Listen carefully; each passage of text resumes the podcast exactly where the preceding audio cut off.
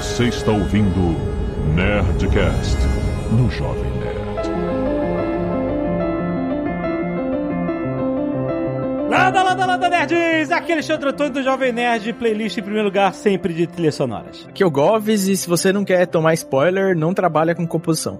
Aqui é o Guga e crossfade tem que estar no ritmo. Hum. Aqui é o Zagal. Aqui é o Zagal. Faça uma música com isso. Caraca, que... Autotune, né? Alguém vai fazer. Dá pra fazer, dá pra fazer tudo. Tudo vira música, cara. Muito bem, nerds! Estamos aqui em mais um Nerdcast musical e hoje nós vamos pro outro lado da mesa, rapaz. A gente já falou aqui com músicos, né? Com Guga também várias vezes sobre música. A gente já falou sobre músicos, a gente já falou sobre ter banda, sobre tocar em banda, sobre um monte de coisa. Só que a gente nunca falou do produtor musical. A pessoa que pode ser o que a gente chama de one man band. Hoje em dia, com um computador, cara, e alguns instrumentos você pode fazer uma trilha sonora instrumental, orquestrada. É isso que o Goves fez no nosso último Nerdcast de RPG do Cthulhu. Ele compôs a trilha sonora original inteira e produziu ela inteira no computador dele, cara. Olha, isso aqui que você está escutando é o trabalho de uma pessoa com cultura musical, obviamente. Ele é um músico, ele toca vários instrumentos e também com entendimento de como produzir uma trilha sonora mega complexa como essa. Cara, é muito maneiro. Hoje em dia, cara, é tão maneiro a gente falar sobre isso porque tem tanta necessidade disso. A gente vê, cara, tá em tudo, cara. Tá em jogo de computador, tá em, em, em vídeos originais que você vai fazer. Em qualquer tipo de. A gente não tá falando só de filmes e séries e TV, né? Tem muita necessidade para quem entende como criar trilha sonora em casa. Com os samples hoje em dia, cara, é sério, é, é muito foda. O resultado é muito incrível. A gente vai falar tudo isso, a diferença entre sample e instrumento real, como misturar essas coisas, como é que é possível, como se cria uma trilha sonora em casa no computador. E-mails! Canelada.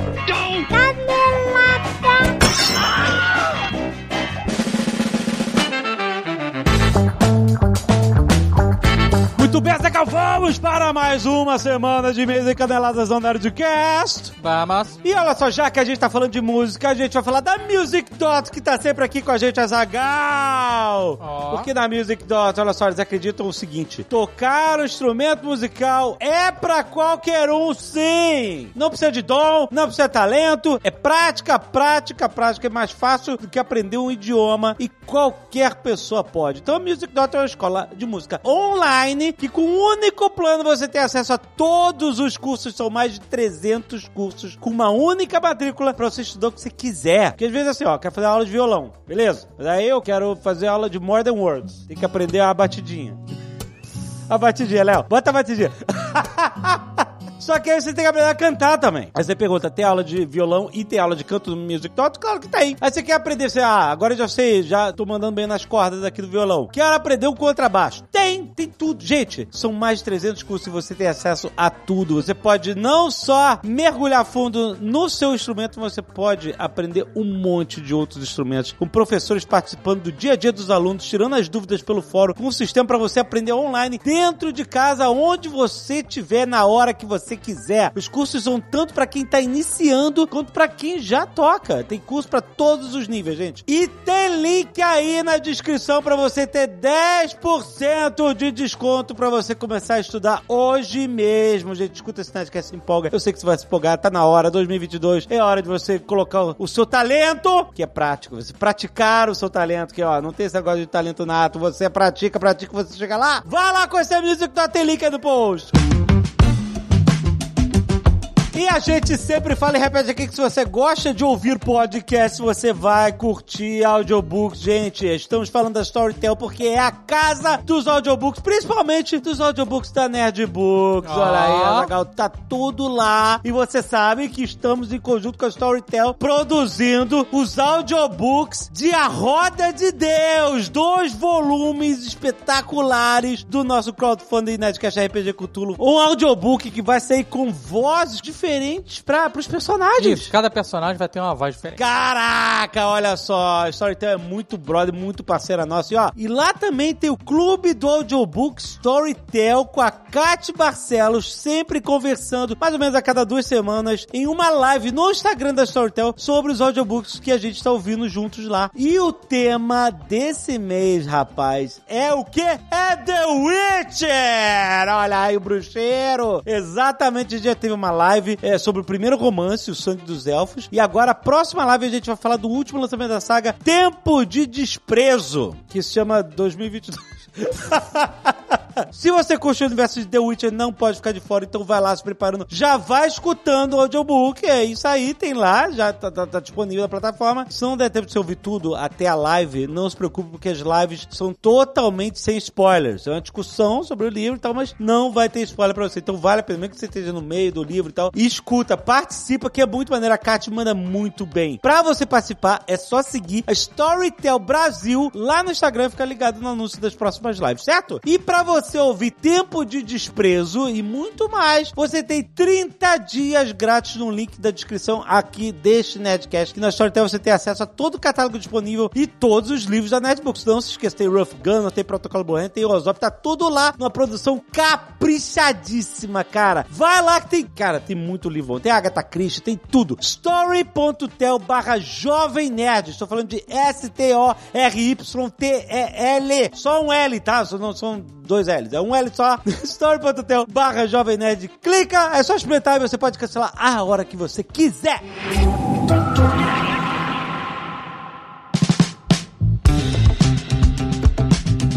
Início de ano, nós acabamos de falar de crédito, sim! Olha aí pra você desafogar o seu janeiro empréstimo, sim! Facilidade para você solicitar seu empréstimo 100% digital pelo app ou pelo site. Estamos falando de uma empresa do Grupo Santander. Seguro, rápido, parcelamento em até 60 vezes. Tem também o produto de empréstimo com garantia de veículo, onde a chance de aprovação é três vezes maior do que normal e as taxas são 40% mais baixas, gente. Estou falando de taxas a partir de 1,73% ao mês. E eles oferecem empréstimo com seguro, também para você ter mais segurança em caso de imprevisto. Desconto de até 20% na taxa de juros, pagando com débito em conta. Os empréstimos vão de desde 500 reais até 150 mil reais, dependendo da sua necessidade. Se você vai fazer aquela reforma, aquela reforma no Nerd Bunker antes de ser demolido, você começa a pagar em até 45 dias, gente. Tarifa zero para contratação e tem desconto na antecipação das parcelas do empréstimo. Você, ah, agora consegui me desafogar aqui, vou antecipar as, as parcelas, você tem desconto nisso, vale muito a pena. E você pode simular o empréstimo direto do celular, sem sair de casa, em apenas dois minutos. Tem link aí no post para você saber mais. Vai lá, tudo que você precisa saber sobre crédito pessoal, o empréstimo sim. Tem link aí no post.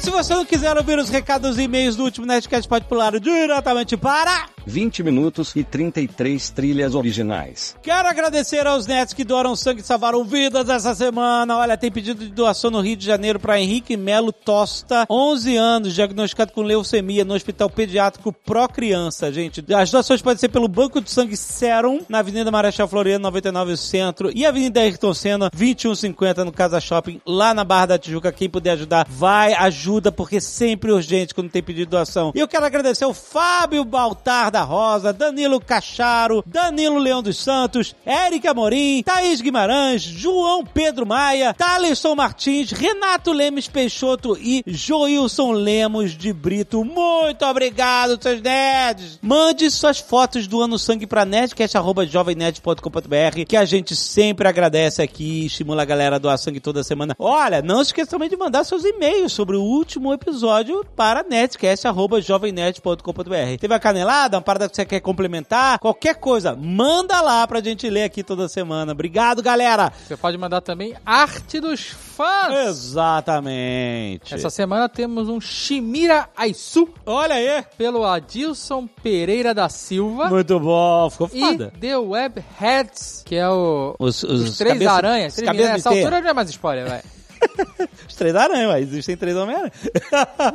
Pelo Rafael Henrique. Valeu, galera. Muito bom. Denis Cavalcante, 32 anos, Brasília, Distrito Federal. Olá, Alexandre Dave. Tudo bem com vocês? Espero que sim. Tudo bem, cara. Sou ouvinte assíduo do Nerdcast sobre política internacional de vocês, do qual já faz parte de tradição minha de ano novo. Embora esteja atrasado por problemas jurídicos, aparentemente. Foi eliminado Tucano, que teve que rodar. né? Eu sei que como há uma grande quantidade de notícias e informações, não é possível comentar ou falar de tudo. É possível. Só você ouvir semanalmente o xadrez verbal. Xadrez verbal. Ou não. E o Podnext. Exato, o Podnext, o, o podcast do JP sobre política, Então, gente. no final das contas, o que a gente faz é um mega blaster resumo Exato. dos acontecimentos do ano. Mas você é um cara que curte esse tema, Podnext, vá lá, podcast do JP e xadrez verbal. Toda Felipe, semana. Toda, Toda semana, semana, pra você se, se entuchar de política. Muito bom. Olha só, seria bom relembrar algumas coisas que aconteceram e não foram citadas, e como uma pessoa que acompanha muitas notícias internacionais por hobby e necessidade atual. Um exemplo disso foi a questão das vacinas mundialmente. Eu senti falta, por exemplo, de não terem comentado sobre o boicote da União Europeia na vacina da AstraZeneca, que teve uma proibição dela com direito a discurso da Ursula von der Leyen, a presidente da Comissão da União Europeia, falando que elas apresentavam risco à população e, portanto, deveriam ser proibidas o uso na União Europeia, causando um desconforto político enorme que fez a Merkel ser obrigada a tomar a Astra para que tirasse o mal-estar gerado. O discurso foi tão estranho que só faltou falar que ia virar jacaré.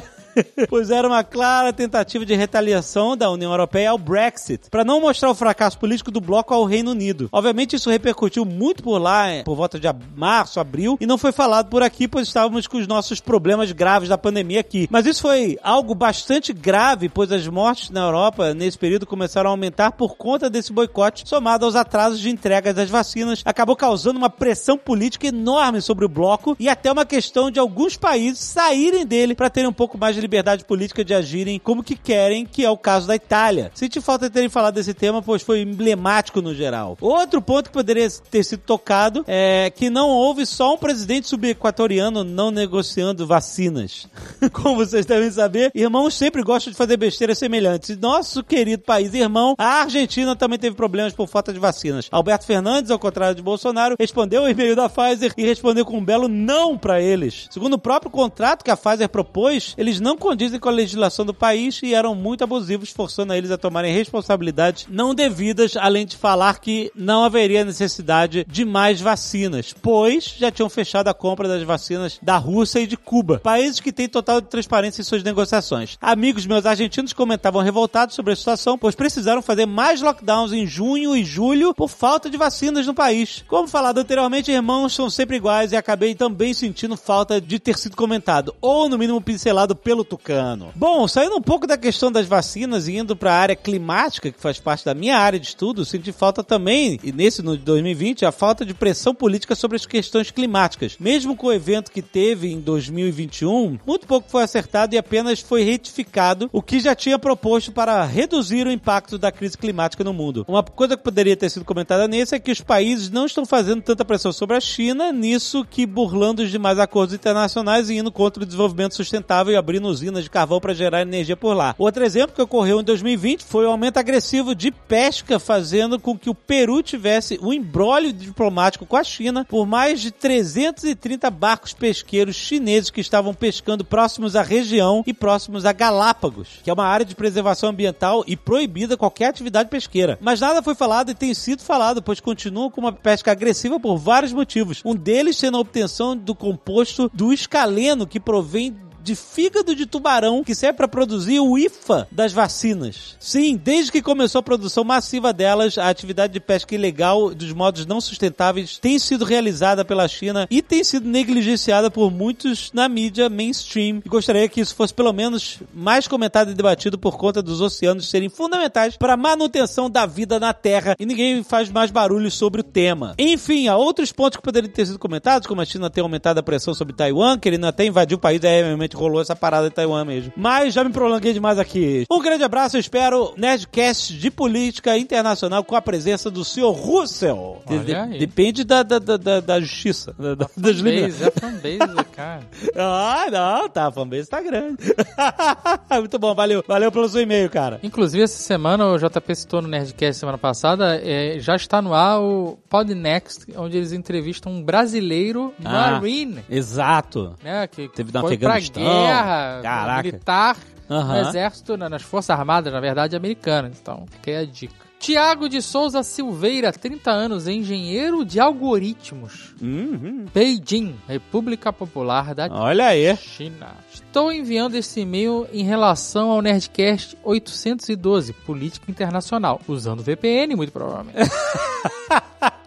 Além dos mísseis hipersônicos, que o Jovem Nerd queria tanto comentar, teve um outro momento importante de 2021 que ficou de fora. A crise da Evergrande. Não o navio encalhado, mas sim a empresa de construção imobiliária chinesa que está em crise aqui na China. É um tema que foi abordado, inclusive, No Nerdcast. Olha aí. Exatamente. A gente Verdade. falou dos dois. Aham. Né? Né? Mas teve um programa dedicado a essa questão da Evergrande. É o, o João Pu que está aí né, atendendo. Tem, tem João Pu e tem fora do João Pu. Tem João Pu e tem outros programas. Ai, ai. Mas ele continua dizendo aqui: Não sou especialista no assunto, mas pela minha vivência aqui na China, posso afirmar que o cenário imobiliário é insano. Em megalópolis como Pequim e Xangai, apartamentos minúsculos custam milhões de dólares. Caraca, mano. E a bolha imobiliária chinesa representa 29% do PIB do país. Nossa. Para efeito de comparação, a casa dos meus pais no Brasil tem quintal e fogão a lenha, interior de Minas. Aí Olha come aí. bem demais. aí já deu inveja. É três vezes maior que o apartamento da minha esposa aqui em Pequim, mas custa 10% do valor. Caraca, mano. É, mas aí, qualquer mega. Se você pega qualquer cidade interior, até no próprio país, Aham. é, em comparação a qualquer grande capital, como Pequim, Ah, como Nova York, São São, Francisco, Francisco. É. isso aí, você tem apartamentos minúsculos que valem mais do que casas inteiras. Exato, sabe? é. Um apartamento em Miami custa o mesmo que uma casa de cinco quartos, por exemplo, na região de, de, de onde a gente mora aqui, Aham. em, em Central Florida. Exato. É, então é, parada é- Mas não tô excluindo o fato dessa bolha gigante Aham. imobiliária Aham. chinesa, né? Mas, mas sim, se vo- se você não pode comparar, você tem que comparar um apartamento de São Paulo, por exemplo, com um apartamento de Pequim. né? Se você for comparar um apartamento do interior de Minas, ou até de BH, É, não, mas... né? Ou de Curitiba, com uma, uma capital como Pequim, aí fudeu, né? Mas ele continua. Várias empresas atuam nesse setor de construção civil chinês. A maior delas sendo a Evergrande. Essas empresas atuam de forma muito predatória. Essa frase, essas empresas atuam de forma muito predatória, é qualquer coisa da China, né? Qualquer coisa do mundo. Todo mundo, Mas exatamente. da China mais ainda. Uh, exatamente. Elas pegam empréstimos altíssimos, constroem apartamentos, vendem a preços astronômicos para pagar a dívida e lucrar. E aí eles compram todos os imóveis do Canadá. Tem isso aí também.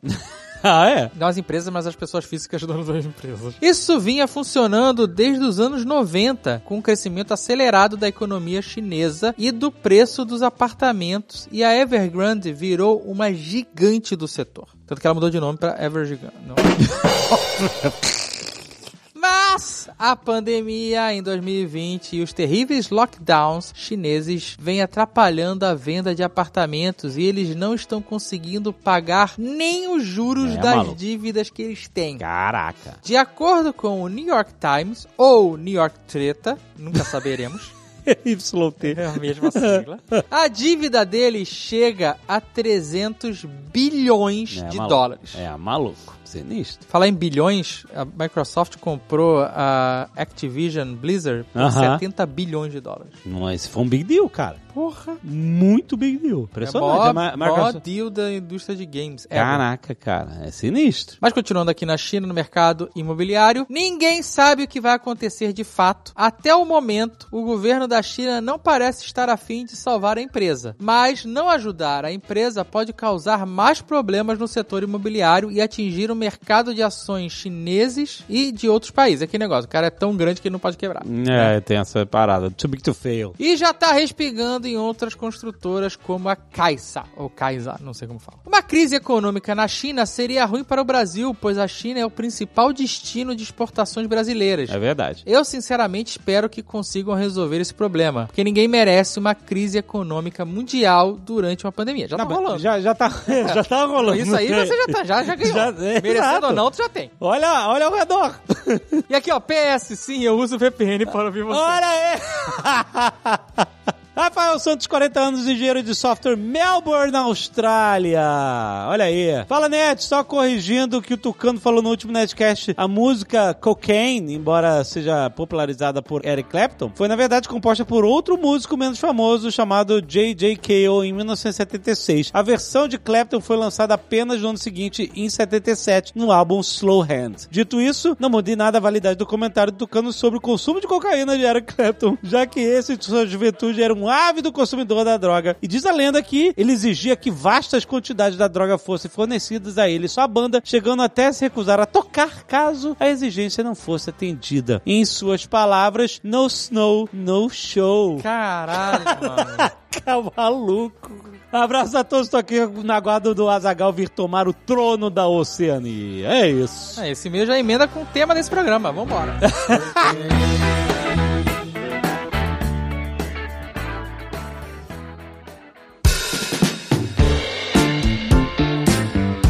E hoje é Nerdcast Speak English e olha só, nós estamos trazendo um papo muito maneiro de volta que é sobre pronúncias, Azagal. Yes. Pronunciation. A gente falou sobre um monte de palavras, daquelas complicadas que a gente pronuncia errada. A gente lembrou outras clássicas e tal, mas olha, é um papo muito maneiro. Você que está, já está publicado também na sua timeline, e você que está no negócio da meta, que é janeiro, é meta, meta 2022. Aprender inglês do zero ou melhorar o seu inglês para você ter mais oportunidades de mercado de trabalho, que você sabe que inglês hoje nem é, nem é um diferencial, ele é uma parada que faz parte, faz parte do mercado de trabalho, é isso. E o WhatsApp Online é o curso que te dá praticidade, flexibilidade e foco, porque ele entrega tudo isso com método prático, com aulas dinâmicas, tudo disponível online para você estudar onde você quiser, na hora que você quiser. O WhatsApp Online ensina inglês no contexto da vida real, com temas do dia a dia, por meio de produções cinematográficas gravadas nos Estados Unidos. Nada de estudar inglês do jeito chato, são mais de 500 horas de conteúdo com várias situações reais para você escolher dentro da plataforma de acordo com as suas necessidades. Não se esquece, não tem enrolação. Você assinou, tem acesso a todo o conteúdo, tudo para que você tenha o controle na hora de você aprender inglês. Então baixa, escuta o Nerdcast Speak English que já está publicado na sua timeline e vá conhecer o WhatsApp online em inglês da vida real. Tem link aí no post.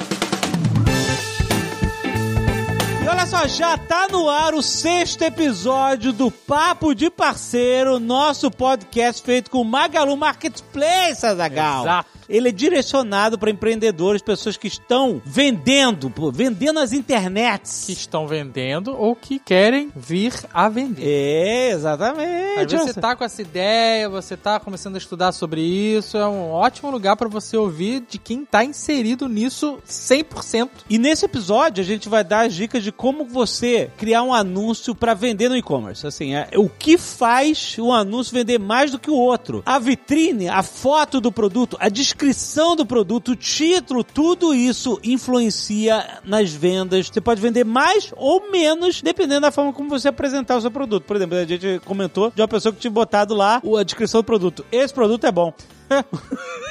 Você sacou? Tem muito mais, tem muito mais. Uma cama sem a foto de um estrado está vendendo menos do que a, a cama que mostra a foto do estrado, porque o estrado é importante. Então, se você quiser ouvir um papo com quem tem experiência nesse assunto, já está publicado na sua timeline o papo de parceiro número 6 pra gente contar como desenvolver o anúncio vendedor de acordo com cada categoria. A gente falou moda, acessório de veículos, móveis, esporte, tem um monte de coisa. Vai lá, tem link aí no post. Não deixe de ouvir o papo de parceiro desse mês e não deixe de entrar no Unimagalu, que é onde você vai mergulhar. Você que é, faz parte do Marketplace Magalu, você tem um monte de cursos gratuitos pra você vender melhor no Marketplace Magalu. É só entrar em unimagalu.com.br, vale a pena. Você primeiro ouve o papo de parceiro, depois mergulha no unimagalu.com.br. Vai lá!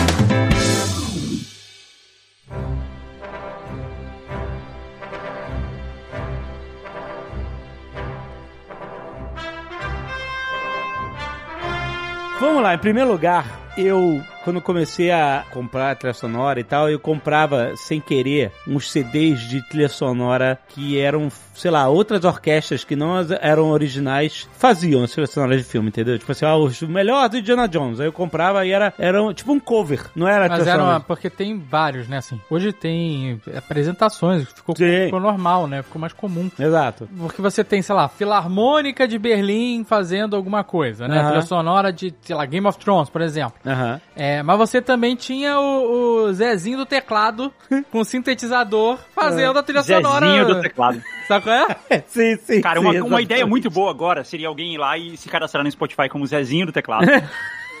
Deve ter, cara. Todas as buscas Zezinho do teclado vão pra você agora. Se você correr lá e isso. Mas sabe qual é? Porque você tinha uma versão sintetizada de uma trilha sonora. Aham. É, que essa é horrível. Sim, Né? exatamente. E isso acontecia muito, sabe com o quê? Com trilha sonora de game. E eu comprei alguns CDs de trilha sonora de jogos. Na época eu não sabia, eu falei assim, por que, que é mais tosco de trilha sonora de game? Por quê? Porque trilha sonora de game era tudo feito com sample. Não era... É, é caríssimo você pegar uma orquestra sinfônica e botar pra gravar a sua, música. É, é muita gente, é, é caro, é estúdio, é tudo caro. Não, e dependendo do game também, se você tá falando de um game de gerações mais antigas, Mais antigos, isso. você não tem espaço no, no jogo. É, você botar uma orquestra pra no Ah, final não. virar fim, Sim. fom, fom, fom, É, fom, fom, sim. fom, fom, fom, fom, fom, porra. É, não, mas não tô falando disso, pô. Mesmo, tipo, gerações, assim, até o jogo de 32 bit e tal, é, até ali tinha uma certa economia de espaço no processamento disso, assim, não, não só na economia no, no, no cartucho ou no CD, mas economia de processador também. A placa de áudio dos consoles não era grande coisa, assim, então elas não eram É. capazes de reproduzir também. É, eu acho que só lá pro Nintendo 64, PlayStation 1 que começou a, a ficar mais popular, né? E, e também não era lá essas coisas, né? Era tudo sample também. A galera não, Não era- fazia orquestra, porque não tinha dinheiro. Eu acho que no, no PlayStation 1 já tinha música verdadeira, né? Assim, tipo, no, no FIFA, não sei. não- eu não tenho certeza se já era no PlayStation 1. Mas, mesmo assim, o, a, a amostragem dela, né? O sample dela era bem reduzido, assim. Era pior pra caber todas as coisas no CD e também na capacidade de processamento da máquina, né? Mas mesmo quando a trilha sonora, sei lá, nos jogos de PC e tal, você podia já rodar a trilha sonora como um arquivo de áudio, um Wave, etc, né? Você Exato, podia gravar aham. qualquer coisa em Wave, beleza. Só que mesmo assim, você tinha trilhas sonoras feitas todas com sample, todas sintetizadas. E a desvantagem toda... Por exemplo, olha, de- deixa eu trazer uma clássica aqui, olha. The Seventh Guest. Só os velhos vão saber que jogo é esse. Jogo de terror, de puzzle, feito com atores em, em chroma key que no final da década de 90, quando o CD-ROM apareceu, todo mundo achou que isso era o futuro dos games. Filmar com atores de novela é... de novelas de baixo custo. Essas historinhas. Então, mas olha só, olha, olha isso. Você tá ouvindo uma, uma orquestra, mas que é toda sampleada. E nessa época, claro, os samples eram muito sintetizados, eram fake. Você conseguia ouvir a diferença, né? Mas tem esse negócio curioso, cara, que é a diferença entre sample e síntese, que são coisas separadas, sabe? Quando a gente fala sobre sample, quer dizer que a gente pegou a amostra, né? Sample é amostra em inglês. A gente pegou a amostra de alguém tocando, fez a pessoa tocar um milhão de vezes, e a gente foi lá e descobriu como fazer isso parecer como aquela pessoa tocando quando ela na verdade não tá mais tocando e alguém tá tocando aquela amostra, Isso. sabe? Meio que fingindo. E aí a síntese é outra coisa. A síntese é, é o que a gente chama de sintetizador e essas linhas de sons que vêm de sintetizador. E aí isso, ele vai tentar emular esses sons através de sintetizador, né? Que basicamente você pega é, de código, uma né? corrente elétrica. Se você for pegar os sintetizadores analógicos, ele vai basicamente transformar uma corrente elétrica e vai usar alguns mecanismos ali de oscilador e umas paradas um pouco mais técnicas para conseguir modular isso e modificar essa corrente elétrica e transformar aquilo numa onda sonora que se torna parecida com o som de um instrumento. Então, tipo, quando a gente vai ver trilha sonora do Vangelis, lembra do Vangelis que ele tem as trilhas sonoras lá do Blade Runner e tudo mais? Claro. Pô, como assim lembra do... É, exato, né? Meio ofensivo perguntar isso. fala, não é Evangelis. Evangel... Eu achava Não. que era Vangelis. Eu sempre falei, Ih, ninguém acerta, não existe consenso em como pronunciar. Eu sempre achei que era Vangelis também. Pode chamar de Vangelis também. Mas o, o Vangelis, ele fica mega contrariado, ele não gosta muito do trabalho, assim, da repercussão do trabalho que ele fez pra Blade Runner. Porque ele acha que limitou ele. Porque É. todo mundo quer. Só queria isso. Você fala Vangelis, Vangelis, sei lá, você, a pessoa automaticamente é Blade Runner na É, cabeça, sabe é. qual é? Que é uma trilha sonora foda demais, demais, assim, uma parada top 10 trilhas sonoras. Sim. Né? Se não Sim. for top 5. Porque é muito. Você ouve qualquer. Sabe qual é? Mais, mais Zezinho, uma nota. Você sabe, Blade Runner. É, é verdade. Nota, você sabe quem é ele, cara, porque Carruagem de Fogo também.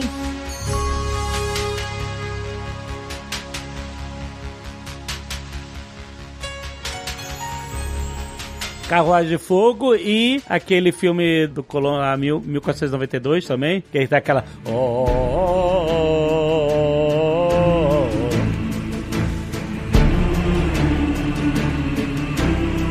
Mas aí é, ele é muito mais reconhecido por Blade Runner. E aí ele fica, porra, eu não sou só Blade Runner. Mas ele usava esse sintetizador dele pra caralho, entendeu? Então isso marcou mesmo. Porque nessas outras trilhas. Mas o também tem. Jean-Michel Jarre também usou. Cara, que, que talento, hein? Que talento de Michel Jarre. Cara, o cara toca um teclado redondo, que acende.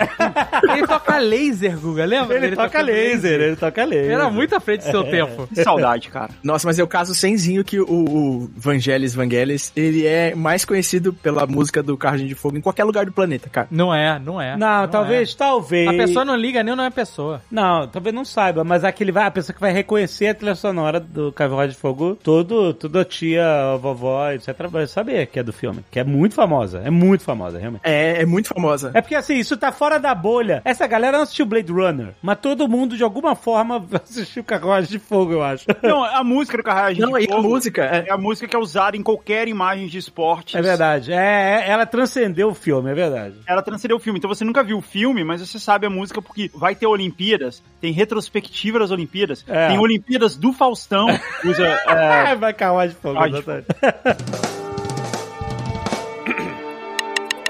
Você ia falar sobre samples, né? Não, é justamente porque o que acontece? O sample, como você falou assim, ah, vamos dizer, você pega a sua guitarra, aí você dá um acorde, grava, e aí a ideia é que você passa isso pro computador e aí você pode controlar, ele sabe reproduzir outras notas a partir dessa nota única que você gravou, certo? é, isso pode ser programado, você tem que programar isso antes, mas sim, é. Sim, sim, mas por exemplo, ah, que, que vocês lembram do no Curtindo a Vida Doidado, o Ferris Bueller faz isso com a tosse dele, lembra? Ele bota a tosse, ele grava, É verdade. e ele bota no teclado, aí ele começa a fazer uma musiquinha com a tosse dele. É, é, é, é.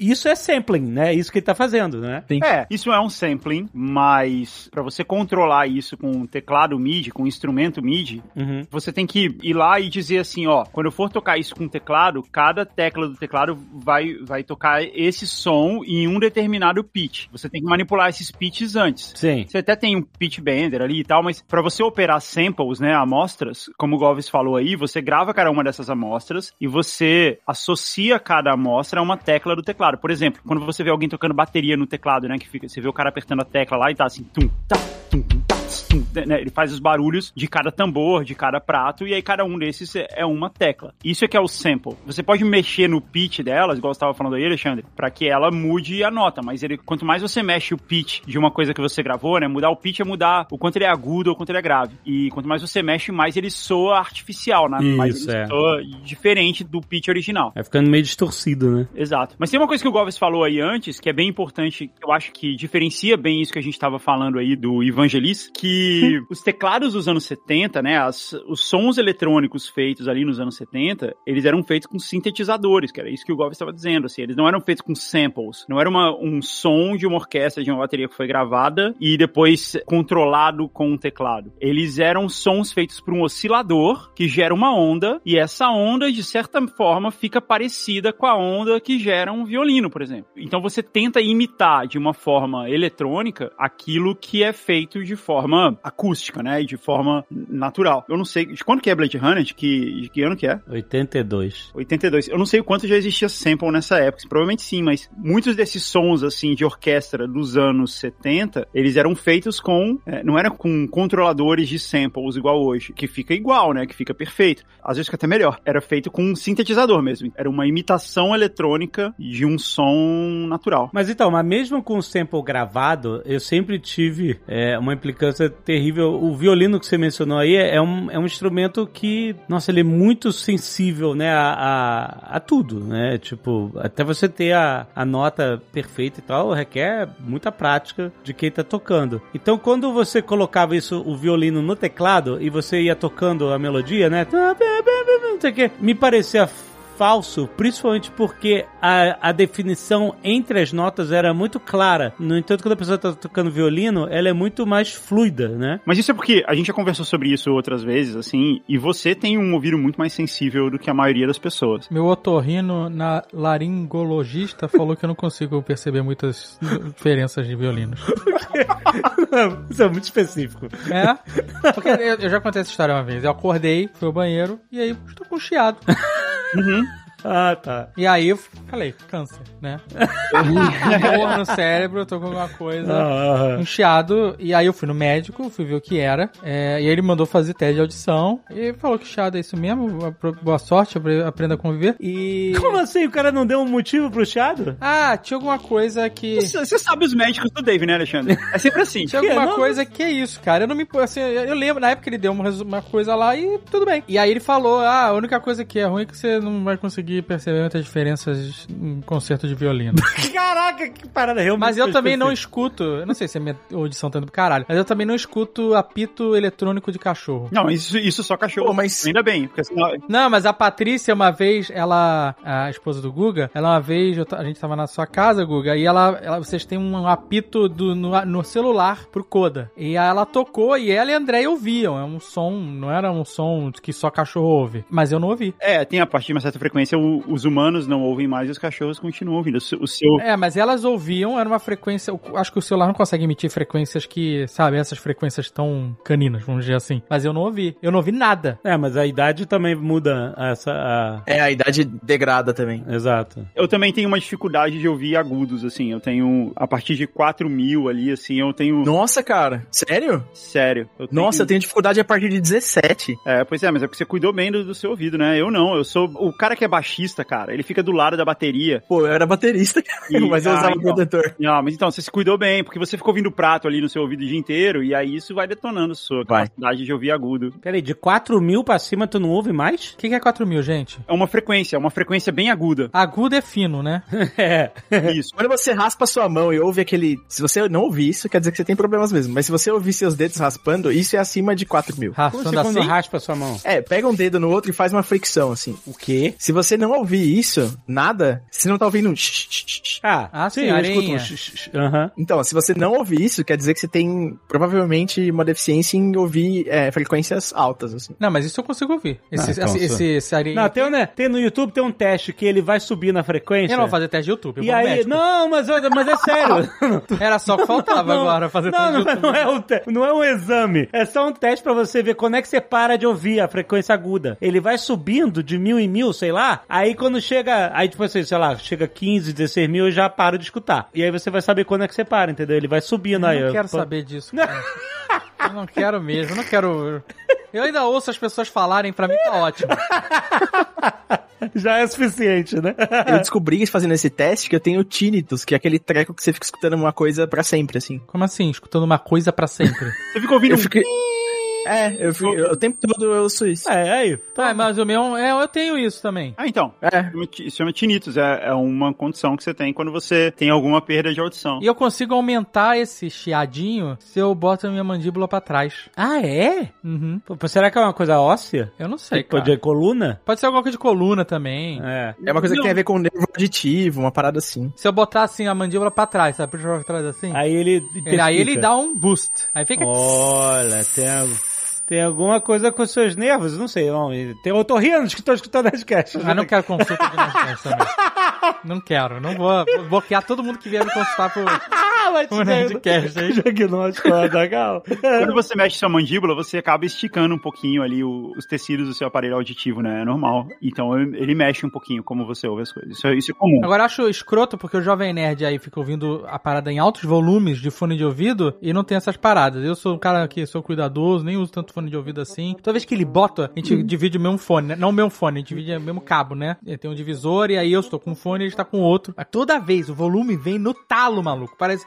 Eu- parece que meu tipo vai explodir. Isso era a sua fase punk, que você encheu do body count, do Ratos de Porão, Eu fui três shows na minha vida, cara. Não fui tanto assim, não ia toda semana.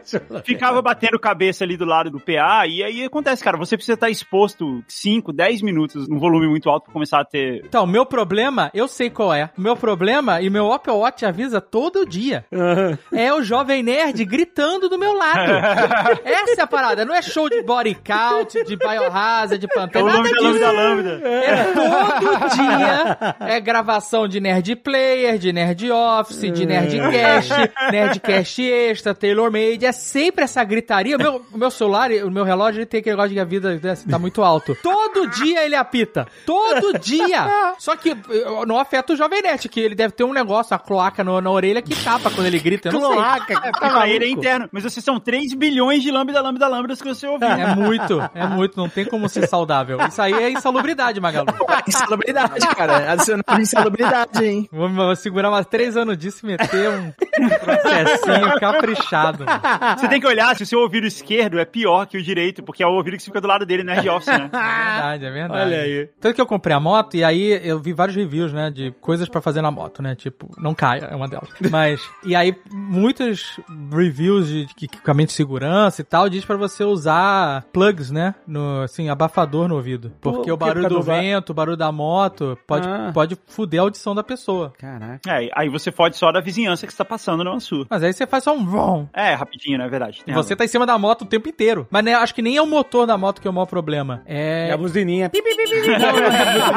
A buzininha também. A buzininha motoboy é. Mas é o vento, cara. Porque aqui na Flórida é uma loucura, você não precisa usar nenhum equipamento de segurança na moto. Você pode estar de sunga Não precisa, se quiser. na, não precisa? Capacete, precisa Na lei? nada. Caraca, que maluquice. Nossa. E aí, assim, logo que assim que eu comprei, eu não tinha capacete. Aí eu dei uma volta aqui no, no, no quarteirão, né? Um condomínio residencial, quase não tem carro à noite. E é muito barulho de vento, cara. Muito, assim. Ah, Os caras Easy Rider, sabe qual é? Peter Fonda, essa galera. Os caras compram surdos, cara, porque o vento. E eu, eu não cheguei a altas velocidades, não, hein? Eu só dei uma volta aqui na, na rua residencial. E o vento é bem barulhento, cara. Imagina você ficar viajando com aqueles capacete aberto, aquelas cuias, sabe? Porque É. o capacete fechado, eu comprei agora, né? O capacete fechado, ele já dá uma abafada boa no som e tal. Aham. É, ele já agora tem um, um tecido que vem por baixo do queixo pra diminuir a entrada de som e tal. Mesmo assim, eu comprei abafador. Mas os caras que andam de moto a vida inteira ficam tudo, tudo, tudo surdo. Caraca. Teu pai tá, não andou muito de moto, Jovem Nerd. Com buzina não é um problema, não? Se alguém buzinar, e É, você que escuta com o abafador? Se você, se você tá ouvindo o que tá à sua volta, né? Que também é uma questão de segurança. não, e dá pra ouvir, entendeu? É porque o abafador ele tira normalmente aquele som, é, sei lá. Tinha que ter um cancelador, né? Tinha que ter um noise canceling, assim, que ele cancela o vento, mas você ouve o resto. Isso ia ser. Ah, deve ter esses, esses deve capacetes ter, né? com coisa da Bowser, essas coisas assim, cara. Eu acabei de comprar a moto, gente. Eu comprei um capacete ok pra eu não morrer, só isso. É, se você for comprar, é, se você for comprar um capacete da Bose, vai custar o preço da Exato, moto. né? Mas olha só, eu tava falando pro Alexandre, antes da gente falar dos problemas auditivos do Dave, eu tava falando pro Alexandre que quando você tem um som qualquer, um som de um violino, ele é tão bonito, ele é cada vez mais bonito, dependendo da qualidade do violino, porque ele tem harmônicos, ele tem sons harmônicos, além da onda principal, que aquela corda que tá sendo raspada ali emite, essa mesma onda gera vários outros sons, que são ondas harmônicas, que fazem com que esse som fique rico, fique, sabe, fique cheio. É por isso que o som dele é tão bonito. Não é só a corda vibrando, né? Não, não é, um- é- não é uma única corda. É como se quando você faz uma corda, várias outras cordas vão vibrando ali e de uma maneira harmônica. Quer dizer, todos esses sons que ela tá gerando, elas estão em harmonia com o som principal. Elas complementam o som principal. Elas não vão contra ele, entendeu? Então por isso que foi tão bonito, assim, tão cheio. Além disso, cara, tem outra coisa que é, quando a gente escuta alguma coisa, a gente tá acostumado a ouvir a referência daquilo no mundo real, né? Ouvindo aquilo diretamente, ou em alguma gravação que alguém já teve cuidados a mais, com isso que eu vou falar, que é o som da sala e do ambiente. Uhum. E Isso faz muita diferença em bons samples, em boas gravações e tudo mais. Por isso que é difícil de imitar isso, sabe? Porque uma boa sala, ela tem várias características peculiares que não é tão fácil de reproduzir, mas dá pra você fingir e ir manipulando essas coisas com reverb, adicionando distorção, saturação, adicionando algumas coisas que constroem ou realçam um campo harmônico, como o Google explicou mais ou menos aí, sabe? Mas é, a sala faz uma baita diferença, assim. Quando você, nos equipamentos mais antigos, tanto de controle de samples quanto de gravação, para você diminuir o tamanho do arquivo, diminuir o tamanho do o espaço que ele vai ocupar e para você diminuir o processamento desse arquivo, você corta coisas dessa amostragem. Você vai lá e corta frequências, ou seja, você está cortando algumas dessas ondas que são geradas ali. Você vai lá e simplesmente corta ela para o arquivo ficar menor. Se você pega uma onda analógica e você olha ela de frente, você vê uma onda completinha assim, né? Um, um desenho de uma onda, né? Indo e voltando assim, subindo e descendo. Quando você pega um MP3 de baixa qualidade, você vai ver que é um monte de risquinhos, ou seja, ela tem no meio dela ali um monte de silêncios e ela tem um monte de frequências cortadas. Então o que você percebia aí, Alexandre, era isso, era uma amostragem onde boa parte dos harmônicos foi cortada para caber dentro de um, de um, teclado Cássio dos anos 80, sabe? Para caber dentro do processador, dentro do chip que tem ali. E aí você, o som ele fica mais pobre, ele fica mais seco, né? Ele, ele mesmo que seja o som verdadeiro do violino, você reconhece perfeitamente. Ele é um som muito, é isso, muito seco, muito pobre, parece um som de má qualidade, por isso que você tinha essa impressão. Acho que denunciava até ma muito mais do que isso para mim, era a mudança de nota, sabe? Tipo assim, se você for dó, ré, mi, e aí, quando você faz um dó, ré, mi no violino, você sente a fluidez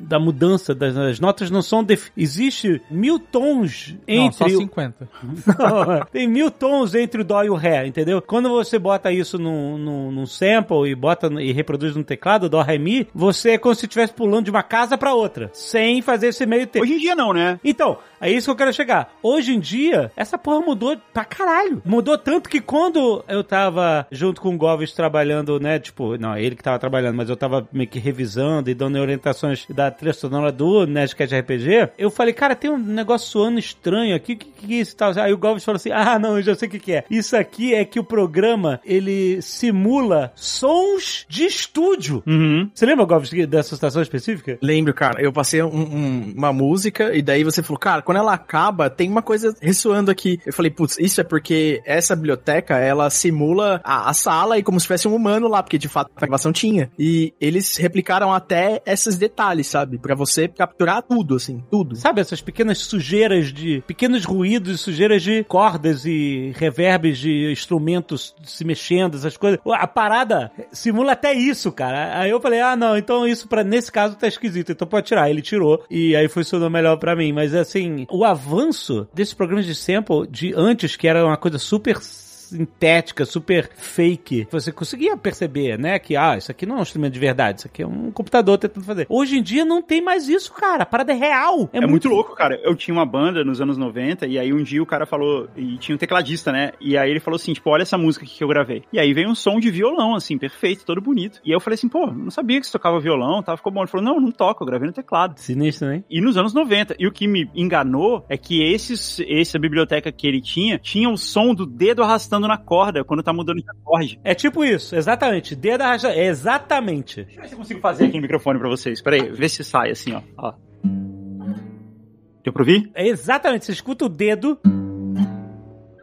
É isso aí tem o som dele escorregando na corda, né? E pra gente é muito natural isso, apesar de não ser uma coisa, ah, é tipo uma sujeira na música, mas é tão natural pra gente, porque é assim, ó, esse é o comportamento do instrumento e é assim que a gente sempre ouviu. Aí quando você vai fazer isso no computador e você não tem isso, a gente nem sabe por que acha estranho e artificial. Fica artificial, né? Exato. É, e, e, uma coisa doida de você escrever bibliotecas e, e gravar samples e, e, automatizar tudo isso é quantas vezes você vai gravar para ter esse som e para não ter esse som? Porque toda vez que você toca, não é toda vez que acontece o som, e o som que acontece não é igual toda vez. Exatamente. Outra coisa que foi bem impressionante também, ali pelos anos 90, também no final dos anos 90, bateria eletrônica, uma coisa que fazia você perceber muito que uma bateria eletrônica, mesmo quando o som dela era, era bom, é que ela é redonda, né? Ela não, não erra, assim, o timing dela é perfeito, né? Ela não tem nenhum tipo de variação no ritmo. É sempre tudo igual, né? Isso. O som é sempre o mesmo, né? Perfeitamente no ritmo, isso não é humano, assim, imediatamente, mesmo uma pessoa com pouquíssimo conhecimento musical, ela percebe que tem alguma coisa errada ali, sabe? Sou estranho. E aí eles criaram alguns algoritmos que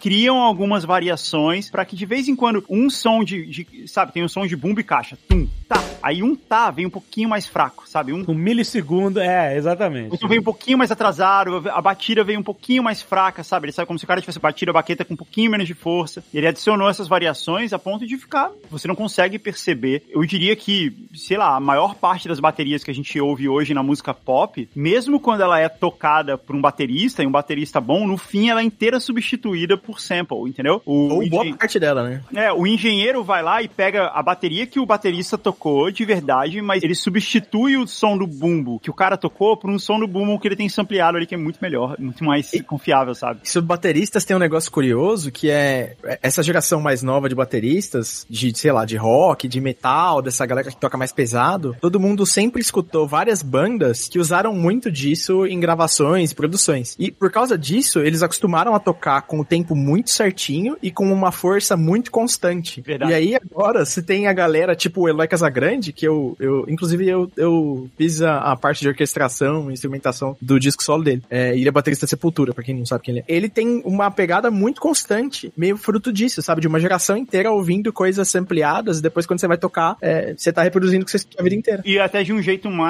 mais contido, né? Assim, isso é muito comum, assim, mesmo você pega um, um baterista absurdo, como o Eloy aí que você falou, não é tão forte, né? Não tem, não tem tanto aquele visual, assim, de dar uma porrada, assim, no, no, no tambor e tal, porque ele aprendeu a tocar imitando um robô, né? Ele, é, não, não sei o Eloy no caso dele, mas, assim, Não. muitos desses bateristas aprenderam a tocar Sim, É. a maior parte é normal, o Eloy não. É, imita...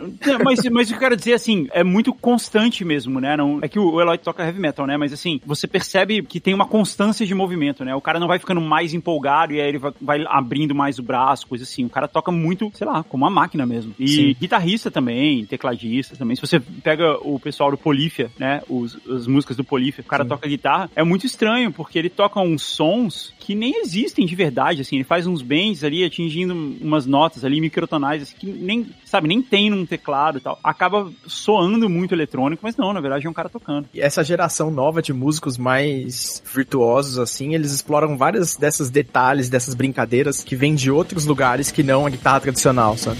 E é bem legal isso.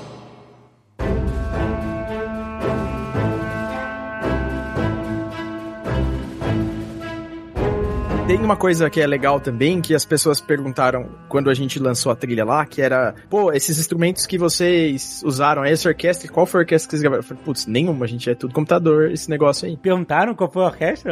Perguntaram, perguntaram. Isso é um Perguntaram. elogio de verdade. Perguntaram. e isso tem muito a ver com a produção, e aqui eu não vou ser tão modesto quanto eu normalmente deveria, mas é de você reparar nas nuances de tempo, porque quando um maestro tá conduzindo uma orquestra, ele não tem um metrônomo no ouvido dele. E o tempo, ele sente ali na hora, ele vai oscilando, às vezes vai mais rápido, às vezes mais devagar, às vezes os músicos aceleram um pouco, às vezes eles atrasam um pouco. Então, toda essa interpretação, você precisa também entender que existe isso em um mundo de orquestra. Se você quiser tentar reproduzir uma orquestra com uma biblioteca que foi super bem gravada, mas às vezes, por mais que ela tenha sido bem gravada, se você não prestar atenção nesses detalhes de oscilar o tempo e criar essas automações na composição, quando você tá escrevendo no computador, tá tudo num grid, tá tudo certinho, sabe? Tudo Exato. é curioso isso. Mas eu quero justamente entrar nessa parte agora de você compor uma música e você orquestrar a sua composição, porque pra mim isso é, uma- é um conhecimento tão avançado. A música de orquestra não é feita só de, de uma melodia, ela é feita de um monte de melodias, todas em harmonia, uma em cima da outra. Tipo assim, o quanto você precisa entender de outros instrumentos,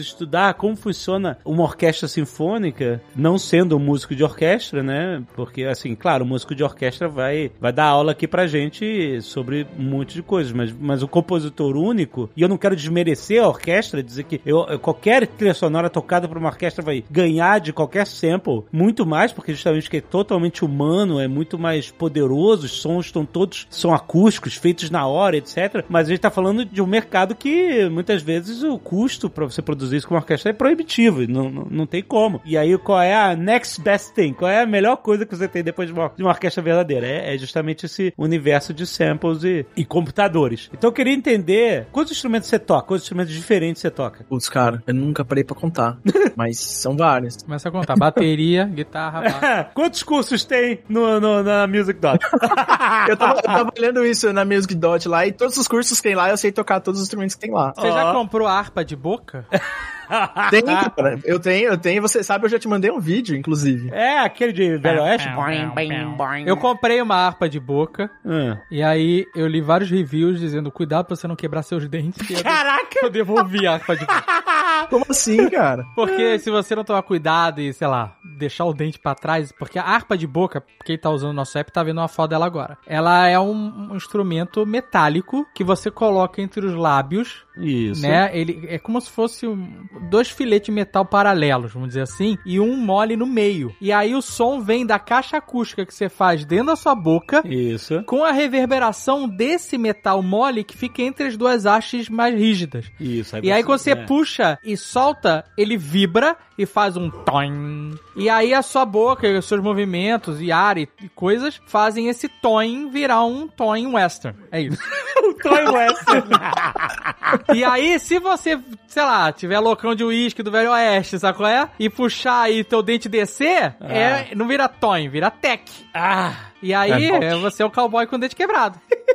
é isso? É, mas a harpa de boca, ela é ruim, de, ela é ruim, né? É difícil de, de aprender a tocar, porque você tem que ter a boca, tem que ficar firme numa posição, mas não pode apertar, porque senão não sai som. É, então, é um instrumento complexo mesmo. Sim. Queria saber de onde saiu esse instrumento. Os caras pegavam prego de linha de trem pra fazer, sabe? Cara, não, eles faziam com linha e eu já vi isso, eles faziam com linha e, e prego mesmo. Então é um negócio parecido com isso que você falou, assim. Alguém tava numa viu os negócios soltos e começou a fazer barulho. Eu sigo um cara no Instagram que faz facas com pregos de ferrovia. Caraca. Cara, o Instagram da Zagal é o Instagram mais irado do mundo.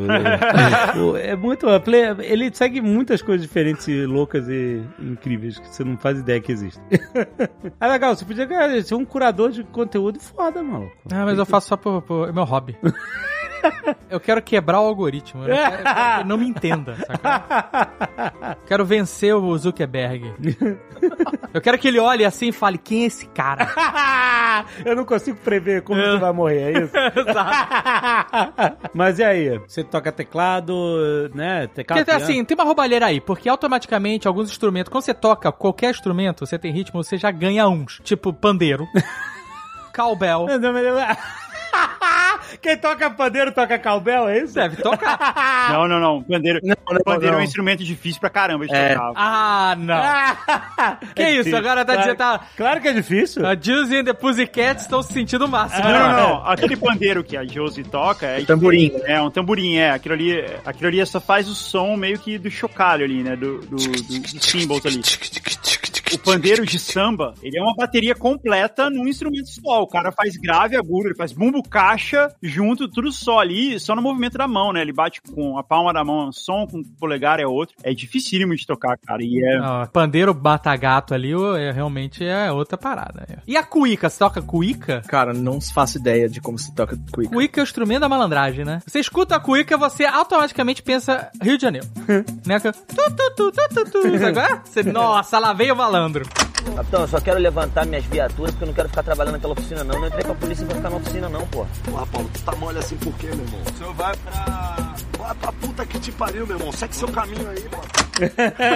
É muito louco uma cuíca. Você nunca viu? Não, eu já segurei uma cuíca, cara, mas. Você conseguiu tirar som dela, Goves? Não, então, não, cara. Eu raspei a mão e ficou aquela vergonha só. Não sei Fica tocar. estranho, né? É um instrumento É. bem. Cuíca é um instrumento bem estranho mesmo. Você tem que ter o instrumento, algodão, querosene, não tem uns negócio desse? Ele é um bastão que ele, ele arrasta na pele, né, por dentro e faz aquele barulhinho ali, mas é bem difícil É. de tirar o som. Não, não- é tipo a gaita de boca que você tava falando aí. Ele- você tem que ter um, um jeitinho ali certo de fazer. Leva muito tempo pra aprender. Bom, mas assim, eu imagino então que você toca os básicos, né? Piano, teclado, é, guitarra, violão, baixo, bateria. Isso, isso. É, eu comecei com violão, com, sei lá, sete anos. Daí eu fui pra guitarra, e depois eu fui pra bateria, depois eu fui pra baixo, daí eu fui cantar, daí eu fui pra teclado, daí eu fui pra várias coisas de cordas entre essas, esses instrumentos aí, tipo mandolim, banjo. Você faz duelo de banjo? Não, cara. Tananã, tan, tan. Lembra dessa musiquinha?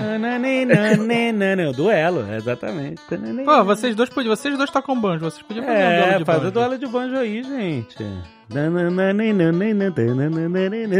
Quando você toca um instrumento, quando você toca um violão, assim, a, o movimento que você tem que fazer, a, a, a física de tocar um violão, um bandolim, um banjo, um baixo, realmente é mais ou menos a mesma. Assim, cada instrumento tem a sua particularidade. Então, calma, depende. Porque se você for tocar um violão estilo Legião Urbana, que é tum-tá, tum-tá, é uma coisa. Sabe qual é o tum-tá? Qual é o tchunta? Você só faz aquele tum-tá, tá, tá. É só acima e baixo. É um strumming ali, né? Você faz uma batida no, no violão. Agora, se for Paco de Lucia, é outra parada. É outra parada, mas assim, isso que você tá falando assim é você tocar. Esse é um violão mais, mais folk, né? Você toca ele só com a batida ali, né? Mas se você faz isso no violão, você. A física de fazer isso é mais ou menos a mesma coisa de fazer essa mesma coisa no baixo e no, no banjo e no bandolim e tal. O, o violão flamenco do Paco de Lucia é muito mais complexo, né? Ele tem, tem muito mais movimentos, ele toca com todos os dedos, ele toca percussivo, né? Bate no tampo do violão e tal. Mas o, o básico dele ali é mais ou menos. um- eles partem do mesmo princípio, né? Ele só foi muito longe numa outra direção, assim. Mas eles partem do mesmo princípio. Então, sim, se É. você toca um, você vai. Você meio que já sai muito na frente pra tocar outro. Sim. E, e- e quando eu falo que eu toco, é assim, bateria, eu passei bastante tempo tocando, então eu toco melhor bateria. Baixo, eu toquei algum tempo tocando, então eu também sei tocar bem. Guitarra, violão, também. E aí, os outros instrumentos eu vou tocando menos porque eu uso eles pra compor. Então eu sei como funciona o instrumento, eu sei como escrever pra ele, porque eu sei como se toca ele. É, você entende algumas coisas sobre o instrumento, mas eu não sou virtuoso de, sei lá, de piano, sabe? Sim, Nem sou tão é, bom assim. é engraçado, eu aprendi a tocar, eu, eu não sei tocar piano de verdade, né? Mas eu aprendi a, a conseguir tocar alguns acordes no piano, conseguir tocar uma música no piano, fazendo isso, porque quando você vai gravar, né, você quer gravar ali um grupo de cordas, um violino tocando, né? Sei lá, um quarteto de violino, você vai colocar isso numa música, e você vai usar um sample, você vai controlar esse som do violino no teclado, só que assim, você tem todo o tempo de preparar cada dedo que você vai pôr em cima de cada tecla e apertar ali várias vezes, assim, não, é- você não tá realmente tocando, né? Você tá controlando aquele som usando aquele teclado. Só que de tanto eu fazer isso, eu acabei aprendendo todos os acordes ali do, do piano. Uma coisa meio que vai levando a outra, né? Você não precisa ser o mestre de cada instrumento, mas você entendendo o funcionamento, a dinâmica de como, né, como você falou, você escrever para esse instrumento, né? Porque não, você não escreve a- da mesma forma para todos os instrumentos. Isso pra mim é uma parada que eu não consigo compreender. Só que é que nem League of Legends. Eu acho incrível, admirável. Eu não, eu não tenho, essa- eu não tenho essa mente, sabe? Essa mente musical que consegue imaginar, ah, esse som, esse teclado, esse, sabe? E juntando instrumentos. Eu acho a parada fodida, cara. Mas como é isso? Me pergunta. É parecido com um cozinheiro, por exemplo, que tem que entender, conhecer e, e saber sabores pra construir um sabor na cabeça dele, que depois ele experimenta, claro, né? Mas o cozinheiro que vai fazer uma receita nova, ele não vai jogando um monte de coisa na panela e, ah, cheguei lá. Ele pensa, né? Ah, É. tem acidez de não sei o É, que lá, é. tem não sei o que. É. Ele tem essa memória gustativa, olfativa, né? Sensorial. E, e a minha pergunta é essa: você é, é muito consumo e- de música e, e de tocar a ponto de criar essa memória onde você consegue começar a trazer as coisas? É muito estudo, você tem que estudar. É, É. uma, é uma É matemática, uma muita tabuada. prática, muita é, prática. É, é e muita matemática também, uma tabuada, assim. Eu acho que uma comparação melhor, essa comparação que você fez do cozinheiro é boa, mas uma comparação melhor, e é uma habilidade que você tem, pensa quando você vai compor uma cena num, num filme, você constrói um monte de coisa ali. Primeiro você tem um mapa de luz, então você sabe a luz que combina, que fica lá no fundo, com a luz que vem na frente, com a, a luz que vem na lateral. Você sabe que cada uma delas tem que ter uma intensidade diferente, uma cor diferente, para que elas fiquem harmônicas, para que elas não briguem. Tem muito isso, assim, a gente já viu. Eu lembro quando eu fui gravar o Queimando a Língua, que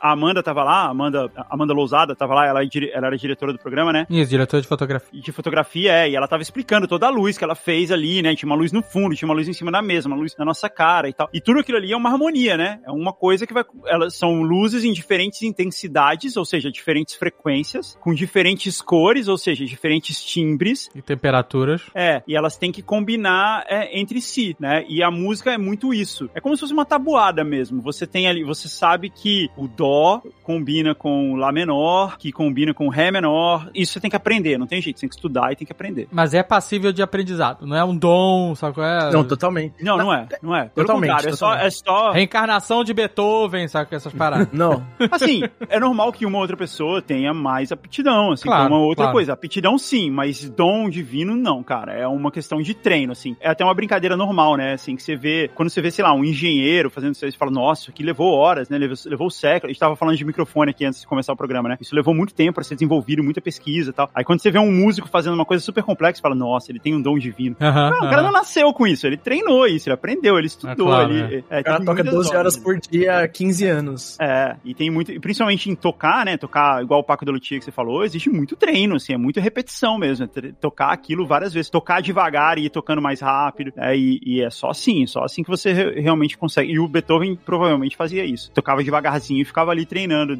várias horas por dia, até ficar mu- muito proficiente no, no que ele faz. É, tanto que quando o Beethoven ficou surdo, ele continuou compondo porque ele conseguia ver a matemática da, da harmonia das músicas. E ele usava vibração, né, pra também sacar um pouco as coisas. É, mas você tem na Mas- cabeça, assim, tem muita coisa que você. que Eu tenho muito pouco, né? Eu, eu não sou nem de perto, assim, tão bom quanto o Goves é. Mas, mas você de fato consegue, assim, aos poucos ter na cabeça. Não, muito obrigado aí. Mas, cara, eu acho que todas essas disciplinas aqui que a gente falou, que são coisas diferentes, elas dão pra aprender, assim, sabe? No fim do dia, na na minha opinião e pra mim, as coisas do que eu aprendi sempre teve a ver com eu conseguir expressar o que eu tinha na minha cabeça e colocar numa gravação, sabe? E a gente tá falando de competências diferentes aqui, que é o músico, alguém que compõe e alguém que produz. E, e são coisas diferentes, né? Talvez é legal explicar pra quem tá ouvindo aí que, por exemplo, o que, que um produtor faz? O produtor, ele viabiliza que as coisas aconteçam em alto nível, assim. Então, sei lá, o compositor, vamos supor que a gente tá trabalhando com compositores e músicos e eu vou ser só produtor. Eu vou viabilizar que o trabalho que tá na cabeça de quem tá dirigindo vai chegar certo na mão, na, na, na cabeça e na compreensão do compositor e que os músicos adequados para o orçamento e para as capacidades de tudo que tá envolvido ali eh, sejam capazes de executar o que aquele projeto demanda. Como compositor, eu preciso entender o que tá acontecendo no, naquele projeto, eh, qual a intenção dele e escrever ali dadas as limitações da produção. E como músico, eu preciso saber, como músico, nesse caso, músico eh, de estúdio ou que vai executar uma música que foi especificada ali escrita para aquela situação. Como músico, eu vou precisar ter essa fluência em conseguir ler uma, uma partitura, alguma coisa do tipo, e conseguir executar aquilo com uma fluidez e com musicalidade, sabe? Porque não adianta só você saber ler, você tem que saber ler e trazer essa musicalidade que é trazer essas nuances que a gente falou, que o instrumento tem e que uma pessoa tocando é, de uma forma que a gente tá mais acostumado e que soa mais bonito no ouvido, é, músico profissional normalmente tem essa habilidade, assim, de ler a música da primeira vez e já fica um negócio bonito. E você fica, meu Deus, o que, tá- o que que tá acontecendo aqui? É uma, compara- uma comparação legal é com um maestro, né? Porque a gente, a música, ela, boa parte do que a gente faz hoje em dia com música, nasceu na música de câmara ali, né? Na música de orquestra. Então, uma maestra é uma profissão muito prejudicada. Por quê?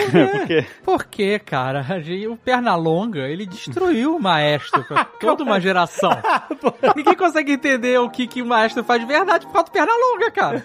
nisso Pernalonga destruiu também os pianistas, né? O Tom GR também. né? Também, também.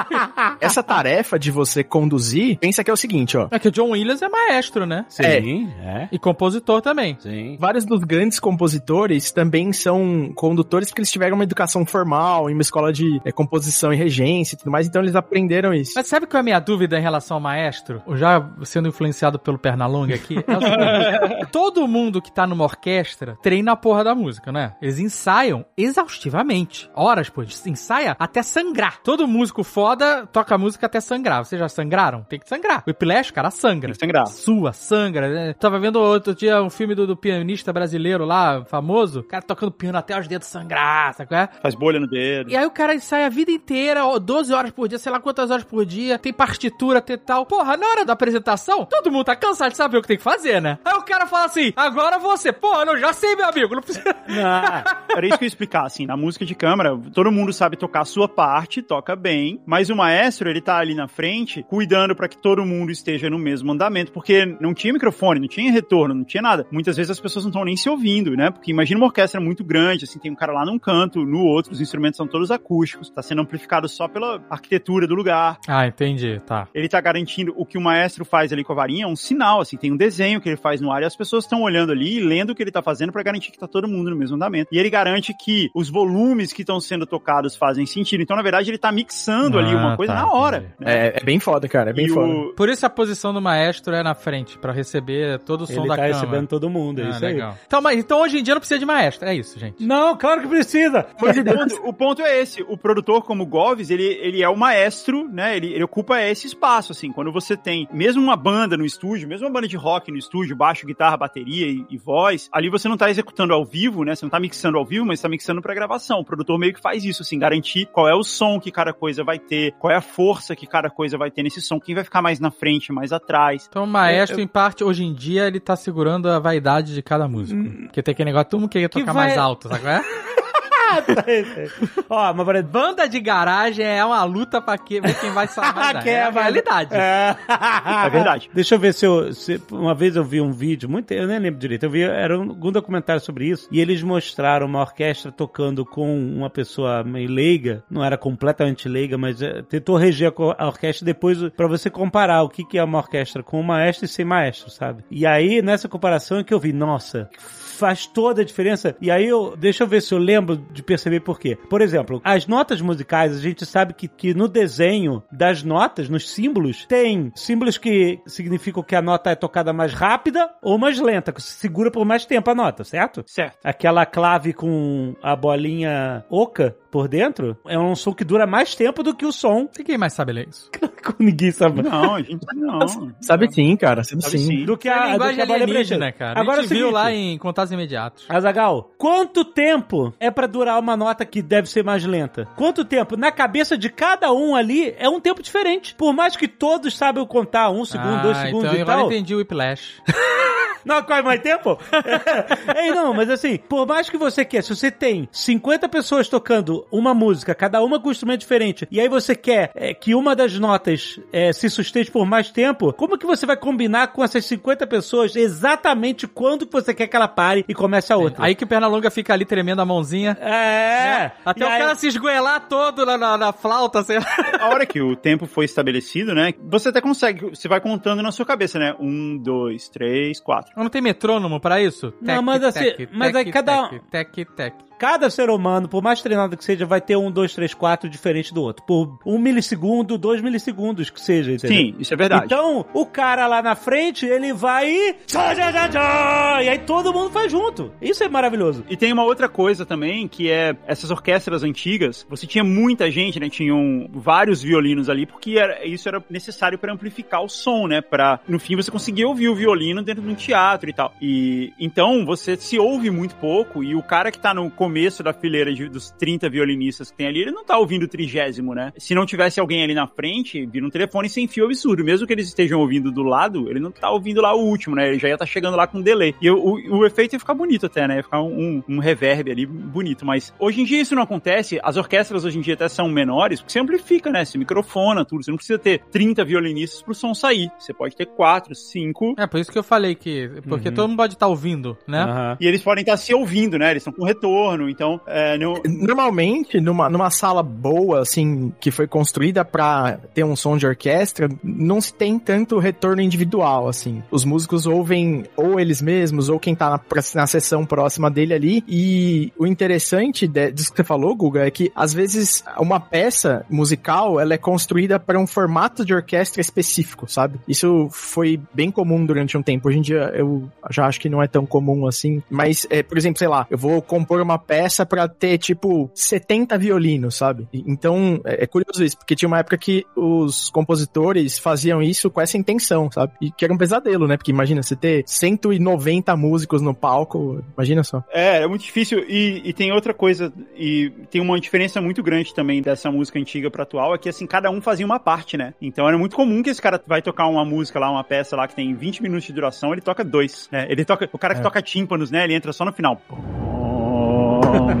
E ele passou o tempo todo ali lendo e contando pra, pra ele não entrar errado, né? Mas isso também é outro detalhe de produção que é, é legal de você escutar com mais atenção em algumas peças clássicas. Por exemplo, uma peça que foi escrita para cordas, mas você vai ver uma orquestra inteira tocando. E aí, às vezes, você ouve, sei lá, o pessoal dos metais, e, e metais eu digo que é trompete, trombone, tuba, tudo mais. O pessoal vai lá e toca pararam, e para. Daí daqui a dois minutos toca um pararam, pom, pom, e aí para. Uhum, é. Então é, é curioso isso. É, e cada um toca uma nota dessa parte também, né? Então era muito voltado pra isso. E hoje você toca comparando com a música pop, né? Com bandas, com rock, ou mesmo com jazz, assim, tipo, tem uma guitarra. Então a guitarra vai fazer todas as coisas. Então ele troca, tem, toca muitos acordes, acordes muito complexos, ele vai trocar toda hora. E isso muda muito. Tem uma história muito legal de quando o Metallica foi tocar com a orquestra, né? O, o, o disco deles que eles fizeram com a Orquestra Sinfônica de São Francisco, que os caras da orquestra, eles ficavam muito surpresos como que os caras do Metallica sabiam aquelas músicas todas de cor. Porque músico de orquestra, ele, ele toca lendo, né? Ele tem a, música escrita ali pra ele. Ele, ele não, não- não tem o hábito, não tem a necessidade de decorar a música. E as músicas do Metallica tem música de 6, 7 minutos, cheio de parte, né, e tal. E os caras tocam tudo de cabeça, assim. Se o cara não decorar, ele erra. E, e além disso, tem a parte do metrônomo, cara, que na música pop, rock e derivados, é muito comum o estúdio, quando você vai no estúdio gravar, você colocar um metrônomo e ir atrás disso. E orquestra não tem isso. Não tem, Como né? o Alexandre falou, o, o condutor ali, o maestro que tá lá na frente, dando a cola pra tudo funcionar, né? Sim, é o, e é o treino, né? O treino também de você treinar com metrônomo, você treinar violino com metrônomo e tal, e é- você acaba internalizando bem, assim, esse ritmo, né?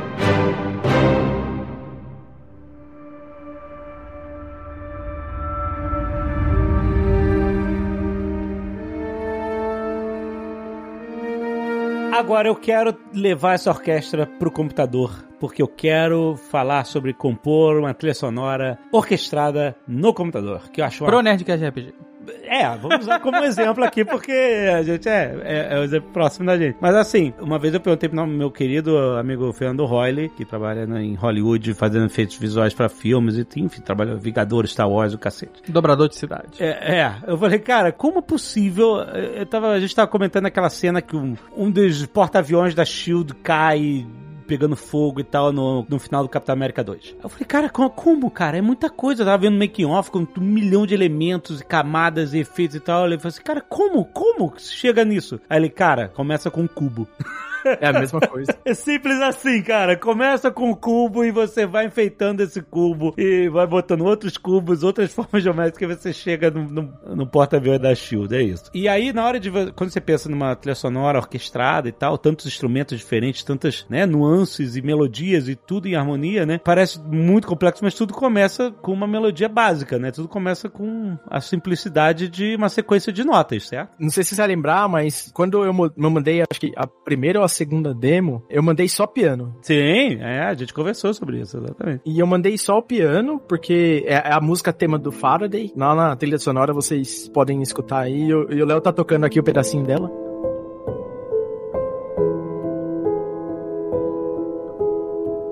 Nossa, essa música. Nossa, chorei quando eu ouvi essa música.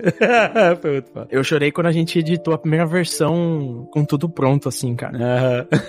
Depois disso, que eu montei a ideia, e que você monta a ideia assim, né? Você pega referências, você reharmoniza alguma coisa que você conhece, você brinca com escala, com modo, e aí você vai descobrindo algumas coisas e algo vai te chamar a atenção. E, e compor para algum material que tenha referência como material principal, você precisa entender a intenção do que tá acontecendo ali, né? Se é algo dramático, se é um suspense, se é algo melancólico, se é algo mais agridoce, se é comédia. E aí você vai encontrar um- uma tonalidade que faça sentido para aquilo, sabe? A escolha da nota influencia, a escolha do instrumento para você começar a brincar, experimentar, também pode influenciar, sabe? Eu, eu gosto de começar pelo piano, mas às vezes começar pelo piano não inspira muito. A gente tem um outro projeto aqui, que a gente não vai falar o nome, mas esse projeto a gente tentou acho que quatro coisas diferentes e uma das coisas não tinha nada de piano. E tinha até mais sintetizador, guitarra, uns negócios assim que levava pra outra textura e foi o que funcionou melhor. É bem isso, assim. Você começa com essas brincadeiras e depois vai expandindo, sabe? Vai adicionando elementos, vai adicionando mais instrumentos, vai adicionando mais notas, vai adicionando, de repente, uma parte percussiva pra chamar mais atenção de alguma coisa que você acha interessante. A gente pode falar um pouco da, da criação da trilha da chegada do Cthulhu no episódio, que foi bastante emblemático. A gente discutiu bastante essa, né? Sim. A gente trabalhou nela, eu acho que por um mês, talvez, um mês e meio, porque basicamente a gente não tinha, o episódio ainda não tava com os cortes definidos e tudo mais. A gente sentou pra eu tomar um monte de spoiler e basicamente eu entendi meio que a cena principal ali, que é a, te- a cena que o, o Cthulhu surge. E aí eu fiquei com isso na cabeça e falei, beleza, então se a gente tem uma temática de culto, eu vou começar com esse pano de fundo de culto. E aí começa a ter esses corais e esses corais mais graves. E aí começa uma cantoriazinha em alemão de culto e ela vai evoluindo. E ela passa a ser uma base, né? De um ritmo. Ela tá quase como um metrônomo ali no início, né? Isso, exatamente. Mas aí eu lembro que também eu, eu enchi você de referências né, de outros filmes, que isso, enfim, todo mundo faz isso, né? Todo mundo vai trabalhar. Eu sei qual é o look and feel, qual é o sentimento que a gente tá querendo evocar e tal. E aí eu, eu lembrei de cenas grandiosas monstruosas de filmes de coisas gigantescas surgindo, né? E eu lembro que eu mostrei várias coisas, mas duas que das mais fortes para mim, que eram as minhas referências, era a cena onde é a cena ridícula, mas a música é foda. No Pirata dos Caribe 3, a, Calypso lá, ela fica gigantesca, ela vira né, um monstro gigante. E quando ela começa a crescer, olha só a música.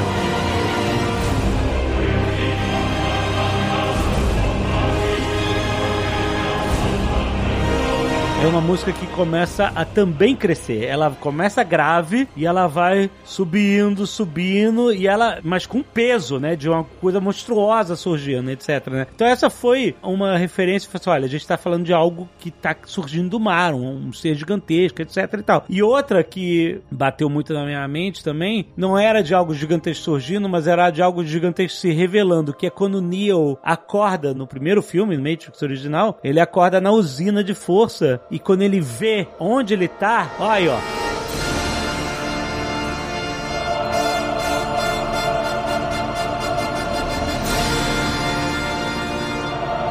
Você tem essa, esse impacto, né, dramático de algo gigantesco, algo monstruoso, e ele diminuto no meio dessa cena monstruosa. Então eu falei assim, cara, a ideia é essa, eles são seres diminutos num conflito em que vai surgir um monstro gigantesco, uma coisa absurda, fora do, do mundo, fora do, do que eles compreendem como realidade. Então tem que ser um surgimento pesado e tem que ter essa cadência do grave subindo, né? E aí o Gomes foi, ele usou nessas né, referências referências para ter a ideia para criar uma coisa nova, né? Não para copiar, mas para criar uma coisa nova em cima, baseada nas referências. E aí surgiu isso.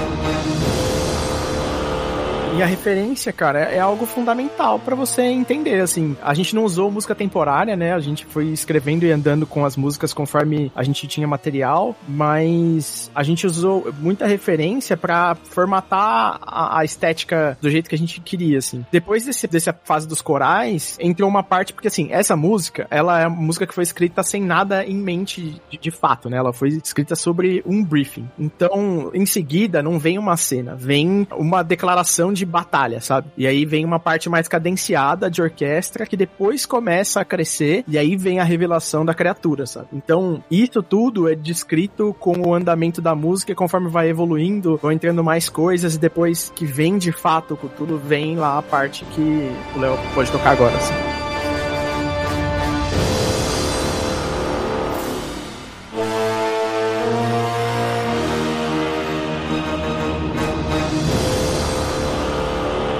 Isso é interessante, porque você, primeiro, com o, o pessoal não estava editado ainda, você tinha o briefing do que seria a cena, que a gente já sabia, mas você não tinha a cadência dos acontecimentos. O que, primeiro acontece isso, depois acontece isso, depois acontece aquilo. E aí você definiu o tema, mas depois que veio a edição, você falou assim, ok, eu tenho que adequar esse tema ao que está sendo descrito no episódio. E que se você estiver fazendo para um, para um filme, para um jogo, para qualquer outra coisa, para animação, isso também vai acontecer, né? Você vai ter que pegar aquele tema que você você criou e você vai ter que encaixar ele no que está acontecendo ali no outro meio, né? No caso do Netcast RPG era áudio descritivo, né? No caso de audiovisual, você vai ver o filme acontecendo, a cena, o que seja, né? E às vezes a música tem que responder o que está acontecendo ali, sabe? Tipo, assim, acontece o um negócio, a música para. Aí depois, tum, volta de novo, entendeu? Ela tem que estar tá sincronizada. Você não tem como fazer isso sem o material base, o material, o meio onde ela vai estar tá inserida, né? Sim, e às vezes você vai jogar fora, na real, o que você fez antes. Jogar fora entre aspas, que vira faixa bônus. Mas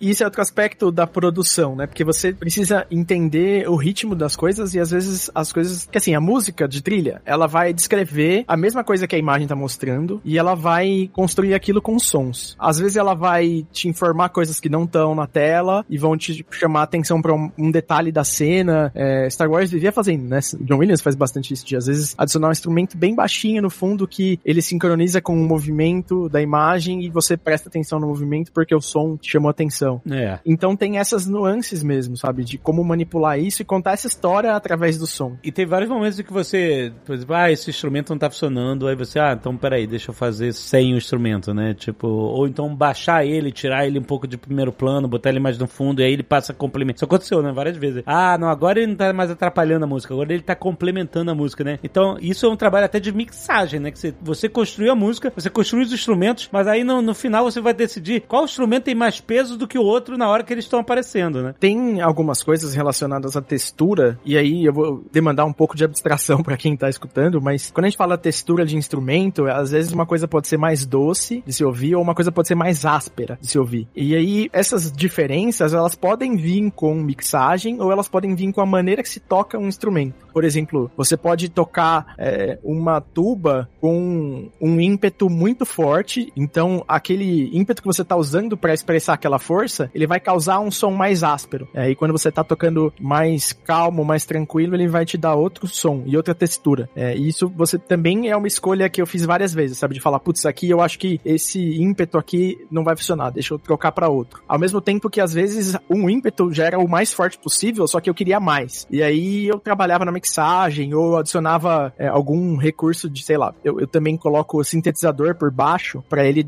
dar uma percepção diferente. Você não ouve quase, mas a percepção que você tem no som é diferente. Então tem vários truques, assim, vários truques de produção que a gente faz para poder chegar aonde a gente quer com a ideia, sabe? Tem uma parte muito especial que é no, no, no episódio do Nerdcast RPG que o Dom Azagal tem um, um flashback dele no, no Velho Oeste, jovem. E a gente falou, caralho, Velho Oeste?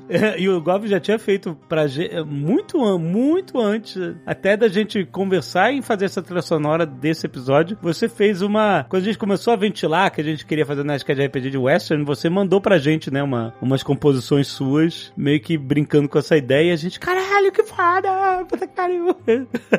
tá tudo aí. Assim que começou, inclusive. Assim começou, exato. E aí, quando teve essa cena, esse flashback, a gente fez, putz, Govs, olha aí, puxa de volta aquele espírito que você tinha quando você criou aquelas trilhas sonoras. Vamos trazer instrumentos que não fazem parte desse universo de terror, de Cthulhu, né? A gente tem a liberdade que a cena é um flashback, é outro lugar, é outra história. Vamos trazer isso. E aí você trouxe a, a, a gaita de. A, a gaita de dente, é isso, não? Como é que é? Gaita de boca. Eu usei um pouco de, de gaita de boca ali, eu usei a gaita normal também. E o violão também que você tocou, né? Esse você não sampleou, você tocou. Eu toquei violão de nylon, pro que você ouve, que é mais na cara. E tem um barulho nos fundos que é um, um som contínuo, assim, de coisa raspando, que aquilo é um violão de aço com um dispositivo que se chama e-bow, que ele causa uma vibração na corda e ele faz esse ruído contínuo da corda ficar como se fosse quase um violino, sabe? Uhum. E aí eu usei no violão e gravei isso com um slide raspando na corda e fazendo essa sensação de que alguma coisa estava errada, sabe? Isso é que é legal de trilha sonora, é que você não tá só tocando uma música, você tá contando uma história, né? E aliado a você tá o meio onde a trilha sonora tá, mas, mas a trilha sonora tem que estar tá contando essa história. Então você vê, às vezes a trilha sonora pode informar coisas que não estão lá, necessariamente, né? E, enfim, e é isso que você acabou de falar, né? Tipo, você colocou uma tensão ali no fundo que a pessoa não, não tá sendo nem descrito nem nada, mas ela tá lá, tá incomodando lá no fundo sem a pessoa perceber, né? E para esses momentos de ilusão, a gente usou bastante esses recursos de trazer algo estranho, assim, sabe? É, outro momento que a gente usou foi quando o personagem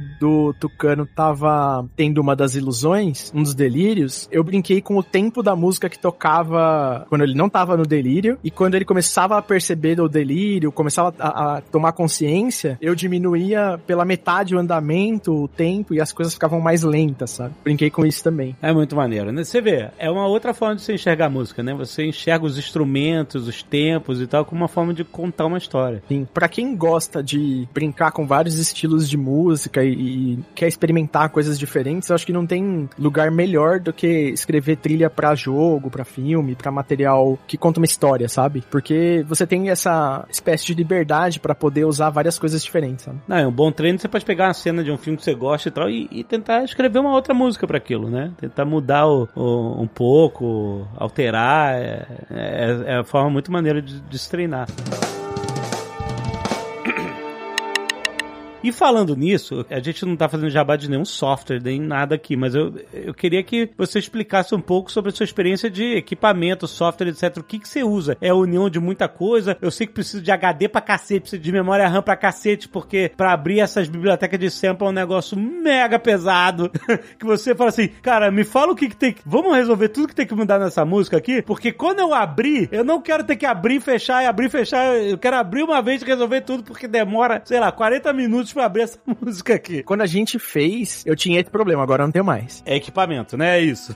Depende de grana. Quando eu fiz, eu tinha. Basicamente toda a verba foi pra comprar a biblioteca. Biblioteca de quê? De samples? Biblioteca de sample de orquestra, sabe? Aham. A biblioteca que eu uso é da Spitfire, é uma da BBC Symphony Orchestra lá, e, cara, é uma das melhores que tem, é a que eu mais gosto do som, ela é fácil de trabalhar, mas você precisa gastar um tempo nela pra entender como funciona. E n- não é barata, mas, bom, é o preço que se paga pela qualidade dela. Ela foi ampliada no estúdio onde todo mundo grava trilha sonora, onde os caras gravaram Star Wars, e, sabe? Ela é extremamente bem feita, e a Spitfire é uma empresa que faz samples que é incrível, assim. Eles são uma empresa, tipo, sei lá, uns 10 anos de idade, e eles têm um mercado muito bem explorado pela habilidade de trabalho deles, assim. Eles podiam ouvir isso aqui em, inglês até e, e me ajudar, né? Que é bem caro.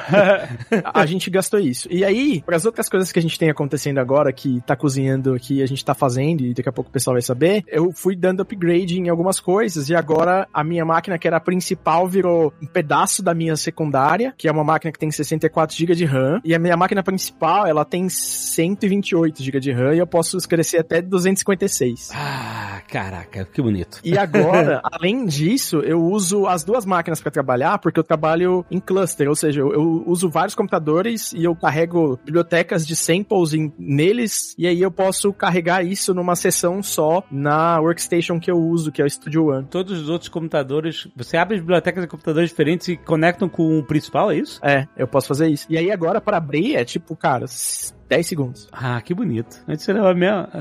Mas é, a questão de, de ter equipamento robusto, né? Isso. Enquanto você não tá fazendo música, você tá minerando Bitcoin. Exatamente, vão te procurar. Se você já não faz isso, eles vão te procurar agora. Mas, cara, eu trabalho desse jeito assim, e a ideia que eu tenho de montar todas as coisas assim é, é, eu tenho que ser produtivo. Então, quando eu sentar pra escrever ou pra tocar, eu não quero ficar pensando em, sabe, configurar coisa e montar coisa e tal. Então, tudo tá disposto de uma maneira que eu consiga sentar e escrever, sabe? Você fala pra mim, cara, eu preciso de uma música, e você já fez isso, de falar, cara, eu, eu preciso de uma música pra amanhã, você consegue fazer? E, tipo, pra mim é fácil, porque tá tudo montado. Eu já fiz isso, pedi uma música pra amanhã. Você fez, cara? Você fez com a música do Nerd Player. Ah, da novela! é verdade. Não, mas olha só, eu perguntei se dava pra amanhã. É, a música Ancestrais é essa? Não, ele fez a do. a da Esperancinha. Ah, ok. Agora, uma coisa muito legal de poder fazer uma trilha sonora original pro Nerdcast RPG é justamente o Gomes faz a música, a gente, ah, é isso, tá foda, não sei o que lá. Mas na hora da edição, quando vai encaixar a música, puta, precisa mexer um pouquinho, demorar um pouco mais pra chegar nesse momento e tal. E aí o Gomes consegue ajustar É. a música pra encaixar perfeitamente na cena, sabe? Isso é foda demais, sabe? Por exemplo, tinha cenas que eu escrevia um pedaço da cena sobre o material e outro pedaço a gente falava, ó, aqui a gente vai regravar alguma coisa e, sei lá, vai acontecer, né? Pode acontecer qualquer coisa porque o tempo pode mudar, as decisões eh, de edição vão mudar o que tá acontecendo ali. É legal isso mesmo, sabe? Fazer trilha dedicada te dá essa capacidade de você fazer esses ajustes finos sobre a história principal, sabe? E às vezes uma outra questão que é bem usual pra isso é você fazer uma trilha que é bem longa, né? Fazer uma música tema que é bem longa e tem vários momentos que você pode pescar eles depois. Ela tem momentos diferentes, ela tem um momento mais calmo, tem um momento mais com mais orquestra, mais pra cima e tal. Que aí você pode usar esses pequenos trechos ao longo de, de cenas diferentes, de, de coisas diferentes que estão acontecendo, sem sair da música tema, né? No, no Como Ser um Rockstar a gente fez isso. Quem fez a música tema do Como Ser um Rockstar foi eu e o Beto, o Beto Aragão, que é o editor do Guga Cash e também foi o editor do Como Ser um Rockstar. E a gente fez isso, a gente criou a música tema e ela tem, sei lá, tipo, 5, 6 minutos, com vários, embora ela seja só instrumental, ela tem vários momentos, assim, tem um momento que fica mais marcado com o boom da bateria, sabe? E tem um momento que ela é mais alegre, tem um momento que ela fica mais é, flat ali, assim, que não tem mais nada, porque a gente tinha um prazo muito curto e aí a gente queria usar vários trechos dela em momentos diferentes do livro que a gente fez em versão audiobook, porque aí a gente conseguia fazer isso, conseguia ter uma música ali por trás que tivesse sempre a ver com o que estava acontecendo nos momentos. E olha que interessante, às vezes duas músicas podem virar uma só, é justamente para compor uma melodia maior, como o Guga mencionou. Todo mundo lembra do tema do Indiana Jones. Olha aí.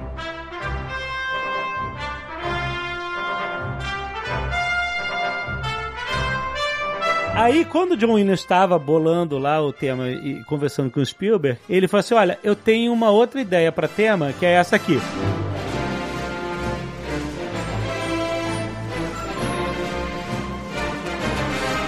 Aí o, o Spielberg falou assim: Cara, não, as duas são fodas, eu, eu gosto das duas. não dá pra ter as duas. Aí o John Williams, safado, ele manteve a primeira, que é essa aqui.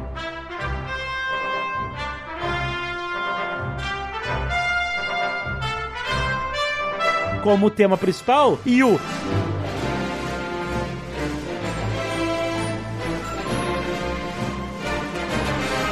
virou uma ponte, um bridge no meio da música. Entendeu? Então é. é... é foi, uma, foi uma ideia muito boa mesmo. Não é? Então é uma, é, e ela complementa, e ela, quando vai passando de um momento emocional para outro, ele usa o segundo tema, que era para ser um tema principal, que era uma outra opção. E é, como ela tá conversando com o tema que foi escolhido como primário, ela não tá muito longe, e o Goves pode falar, né? Que vários temas conversam entre si, né? Ela conseguia facilmente fazer parte da mesma música. Não eram como se fossem duas músicas diferentes. Eram duas versões de uma mesma música que acabou virando uma música só. Dá para perceber isso muito na música dos créditos do Nerdcast RPG, que ele toca o tema do Cthulhu, que é aquele tom, tom, sabe, que é uma música mais monstruosa e tal. E em algum momento ela encaixa com a trilha sonora do Faraday de uma forma mega harmônica, como se fosse a mesma música, como se fosse o mesmo tema. Ela começa com o piano do Faraday, aí ela vai evoluindo um pouco e chega com uma menção ali ao Cthulhu, e depois ela volta pro piano do Faraday novamente para fechar. Olha aí, vamos ouvir.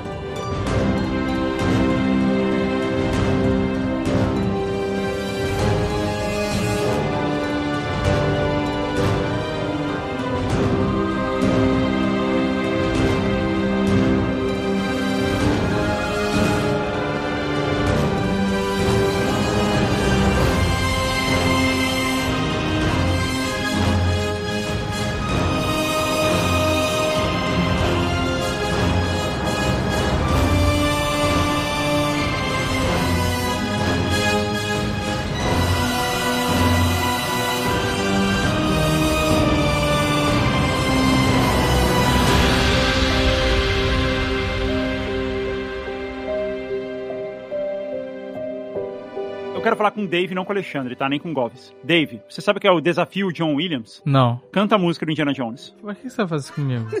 Porque não, porque o Alexandre vai, vai conseguir, porque ele é nerd. É, faz você. Eu, eu, não sei, eu não sou esse cara. Canta a música de Indiana Jones, você acabou de cantar. Você tá mandando. Outro dia eu tava vendo a propaganda, ah, o app do Google, se você não sabe uma música, é só você cantarolar. Uhum. Ele, eu não, não, pra mim não, faz diferença não, só um essa pouquinho, parada. É só um pouquinho. Não, é só um pouquinho. Só canta a música do Indiana Jones. Só um, só um rapidinho. Eu não vou cantar porque eu sei que eu vou cantar errado. Eu já tô sacando aqui. Então, então, eu não vou fazer com o Alexandre, vou fazer com o Goves. Goves, canta a música do Indiana Jones. É pam, pam, pam.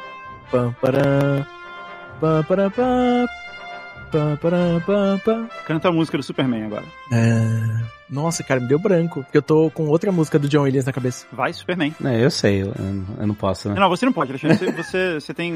Você é o Sheldon da trilha sonora, você não pode. Eu tô com Star Wars na cabeça, cara. Canta o Star Wars. É.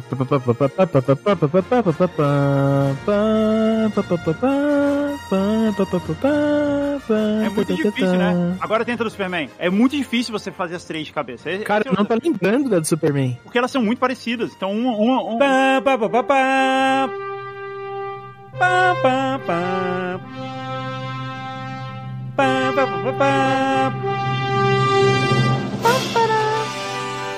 O Goves usou o hack, que é você fazer a introdução, porque a introdução é meio diferente. Se você vir da introdução, você consegue, mas se você tentar lembrar só o refrão ali, só a frase principal, é muito difícil. Dá um, dá, acontece exatamente isso que aconteceu com o Goves, dá um branco assim, você tipo, não, peraí. É do ET, Goves, do ET agora. É tudo John Williams.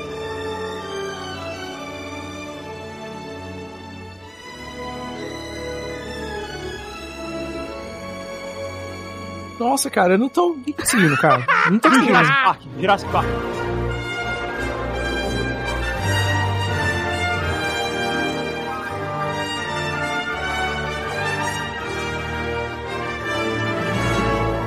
Eu não tô conseguindo, cara. eu tô com Star Wars na cabeça. É, Sério. então, ela trava a sua cabeça. Esse é o desafio. É muito difícil. Nossa, cara, que hack medonho esse. Mas olha só, é uma coisa interessante, você tá falando de desafio de John Williams, porque não, as melodias, elas meio que conversam entre si e tal, mas assim, uma coisa que conversa muito são os instrumentos. Tem cenas, é porque a gente tá falando dos temas principais, mas tem músicas secundárias de Indiana Jones e Star Wars que são quase iguais, com os instrumentos, com a melodia, com tudo, cara.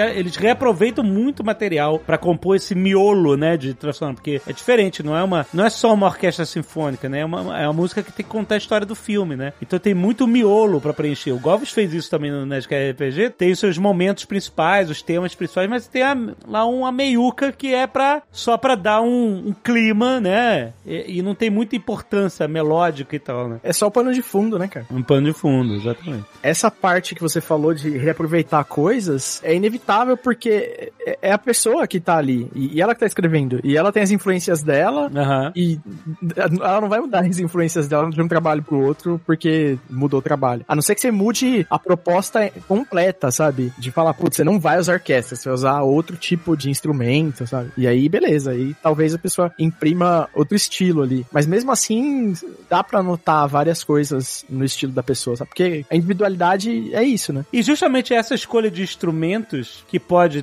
ter a ver com o estilo do compositor ou com né, o que a obra pede, né, como instrumento. Tipo, você não vai usar a gaita de boca pra fazer uma história de terror do Cthulhu. Você pode até usar, mas, é, mas assim, ela vai funcionar muito mais no western porque é um instrumento que tem mais a cara do western. Mas, por exemplo, você não tinha guitarra elétrica no, no, no Velho Oeste Mas- e, a- e as trilhas sonoras de western estão cheias de guitarra elétrica. É.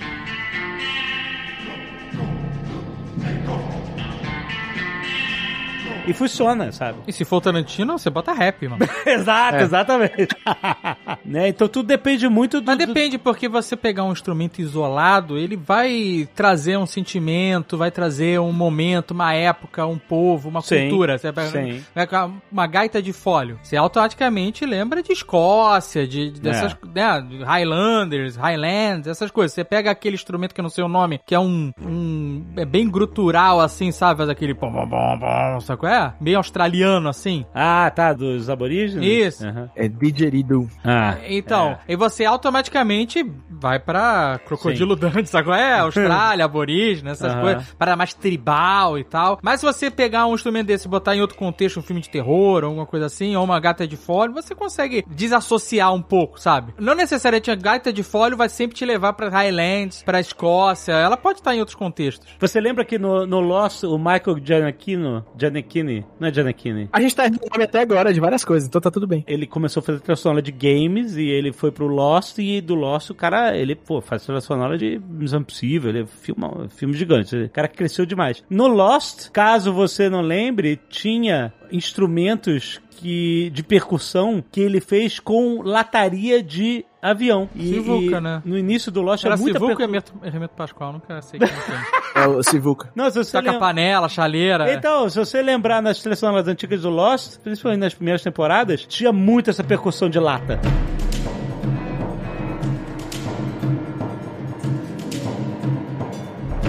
E era justamente porque ele queria trazer um instrumento que conversasse com aquele tema ali. E não era um instrumento de verdade, ele tava fazendo percussão num- numa parada Stomp. né? Tipo Stomp, exatamente. E super funcionou, ela, ela conversava com aquele tema, né? Então você vê, na hora de compor, na hora de trazer instrumentos, né? Ele pode até não ser um instrumento. Ele, ele é um, algo que pode se transformar num instrumento desde que ele converse com o tema, né? Sem contar que ficou bonitão no making off, né? O cara chega lá. É.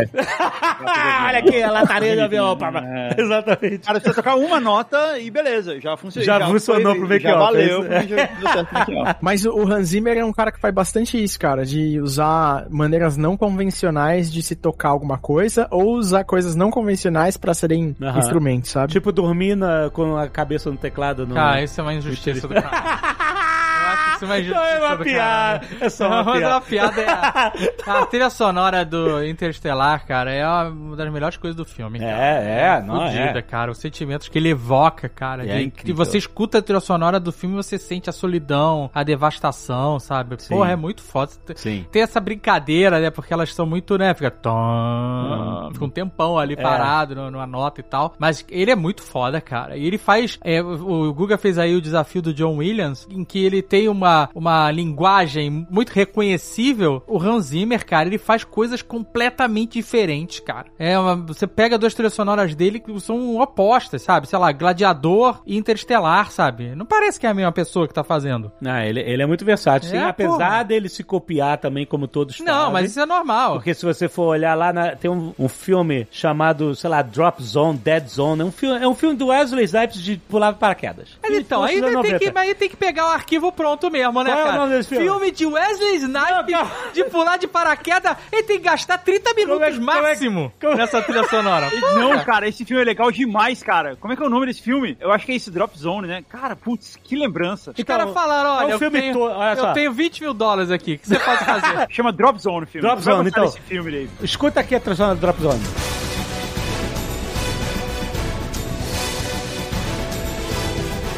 Esse filme, filme bosta dos anos 90 que ninguém lembra. Eu lembro. Você lembra, beleza, obrigado, Guga. High five. Cara, é o primeiro filme, peraí, é o primeiro filme que eu lembro e o Dave não. Caramba.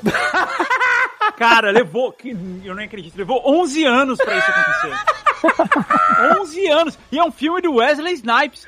Exato, deveria saber. É, não, é um filme de, tipo do, do campo dele, né? Não é um filme de comédia romântica, assim, não. É um filme de porrada, de brucutu, coisa assim. É, é, isso aí. E no auge, no auge do Wesley No Snipes. auge, no mundo auge. achava que ele era o novo Stallone, assim, que ele ia ser. Exatamente. E aí, essa música do Drop Zone é a trilha sonora do Piratas do Caribe. É igual, olha aí.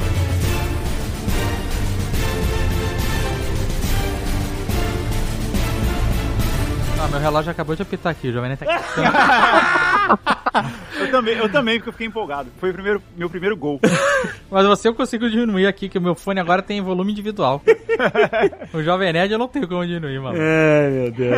É isso aí. Esse negócio de se repetir, o James Horner é assim, o Ron Howard é assim. Era, sim, sim, é, sim. todo mundo é assim, gente. É. Não tem como não ser. É o estilo, é o estilo da pessoa e É, tal. exatamente. Mas, ali- aliás, o primeiro Nerdologia, antes de virar o Nerdologia, quando ele era um quadro no Nerd Office, foi uma análise sobre James Everything Horner. remix. Remix do James Horner, isso aí. Isso, que, é, que, é um, que é um programa que tem no YouTube, né? Everything's a Remix. A gente se inspirou nele, né? pra esse- É, é, exatamente, episódio, que falava do. Tarantino, exatamente, né? Nossa, e depois a gente sempre passou aquele vídeo do John Williams no grupo e a gente ficou chorando lá. cara. Ah, da- das inspirações de John Williams? É. não. É, porque tem uns trechos que são muito copy cola, assim. Exatamente. Mas é isso, o cara fala, ó, tenho 5 mil aqui. O que, que você pode O fazer? que, que você pode olhar? Tá bom, vou pegar aqui. isso aqui. É isso aí. Porra, é. tá brincando, eu falei É. igual. Talvez eu faça, que ninguém saiba. Dave, sabe quem é o vilão em Drop Zone? Hum. Gary Busey. Quem? Gary Busey, aquele ator que ele, ele faz o, ele sempre faz papel de vilão em vários filmes. Peraí. Gary Busey, caraca, você realmente... Porra, ele participa de todos esses filmes de ação dos anos 90, Caçadores de Emoção. Ah, é o Nick Note genérico. Isso, Ah, exatamente. tá. Tu sabe quem é? Ele tá todo note genérico.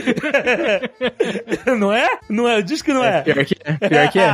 Esse cara foi muito vilão, meu. O cara fez um dinheiro aí. Ai, ai, O ai. diretor de elenco ganhou 5 mil, ó. O que, que você pode fazer aí pra mim?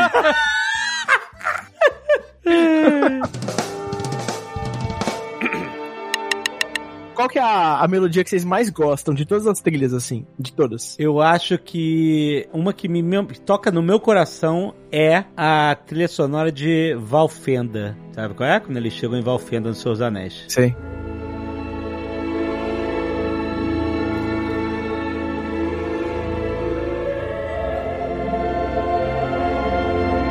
Nossa, cara, eu ouvi essa trilha sonora antes de ver o filme, que saiu o CD, eu falei, no álbum, né? Eu falei, comprei na hora, já tinha, já conheci a história e tal, eu não vou tomar spoiler. Porque álbum, de, eu que gosto de trilha sonora, já tomei muito spoiler vendo o álbum antes de, né? Tipo assim, Goku morre. Tá lá, a trilha sonora do Goku. Aí eu, puta, filha da puta, tá? O nome do...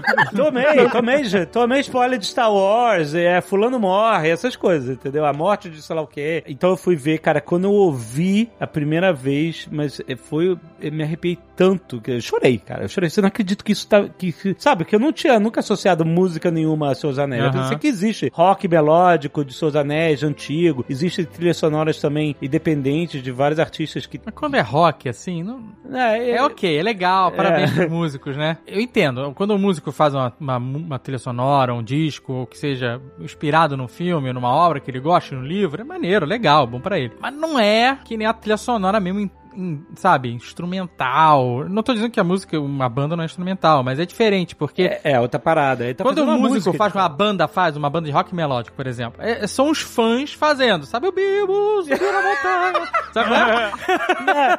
É. Agora, quando é feito pra um filme, conversando com aquela história, ela, ela é muito mais, é muito menos fã e muito mais é, emoção do que tá acontecendo, sabe? Assim, é diferente. É, porque não tô tá- diminuindo a, a- a do- da banda, não. É, mas dizendo que é muito diferente, porque quando vem um, um maestro, um compositor desses que vai criar uma obra ela- ele tá ajudando a co-criar o universo, Sim. sabe? Porque a música, ela tá definindo temas, identidades, é, sentimentos, Sim, sabe? sim. É, é outra proposta, completamente diferente, com certeza. Agora você perguntou, e- é, é muito difícil, porque depende da época também, né, assim, a música que a gente que fica. Mas eu tô marcado pra sempre com Cornfield Chase, do Hans Zimmer, que é do Interestelar, porque é a música que eu botei pro despertar. Essa música é perfeita pra despertar. Então eu gente. escuto ela literalmente todo dia de segunda a sexta. Porque essa música, sabe por que essa música é perfeita? Pra... Porque ela, ó, escuta aí.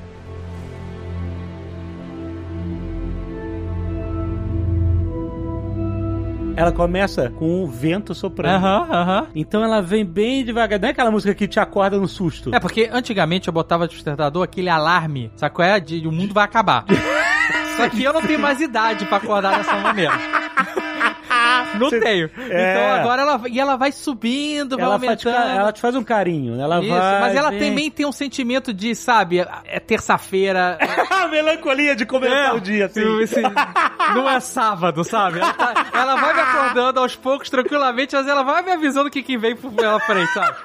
Ela dá aquele sentimento, já tem 300 mensagens no seu celular. Exatamente perfeito. Eu gosto muito de uma música tema que é, é um dos meus filmes preferidos, que é Family Man, que é um filme de Natal do Nicolas Cage. Muito bom. E a trilha sonora é do Danny Elfman. Ah, incrível, incrível. E a música tema desse filme é muito legal.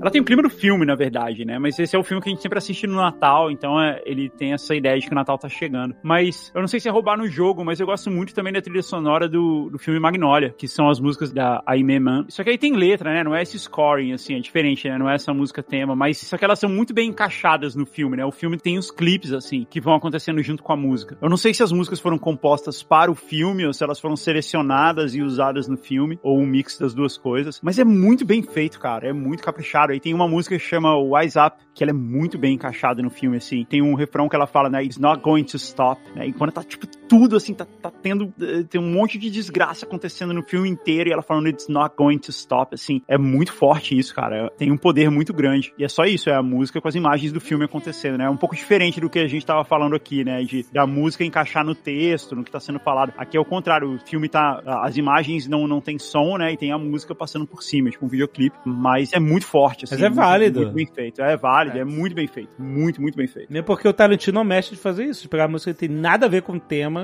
e ele, ele encaixa. Também é verdade. É. É, o Tarantino não usa, né? Ele simplesmente não tem. Não, é, ele, ele passou a, né, ele, ele teve o Enio fazendo finalmente a trilha sonora do, Porra, cara, do filme dele isso deve tal. ter sido um. Eu fico imaginando, me, me pondo no lugar do Tarantino, Porra. como deve ter sido foda pra ele ter trabalhado com ele e Morricone, cara. E, foi, e o Última Chance, né, porque ele, ele tava muito velhinho, ele morreu pouco, pouco tempo Deve depois, ter né? sido um puta, pro cara um sentimento muito foda. Porra, cara. não é uma conquista, isso, isso é zerar a vida mesmo, maluco. É mesmo. É verdade. Goves, você? Cara, a trilha do Coração Valente. Ah, é foda demais Aí mesmo. derreteu todo É mundo aqui.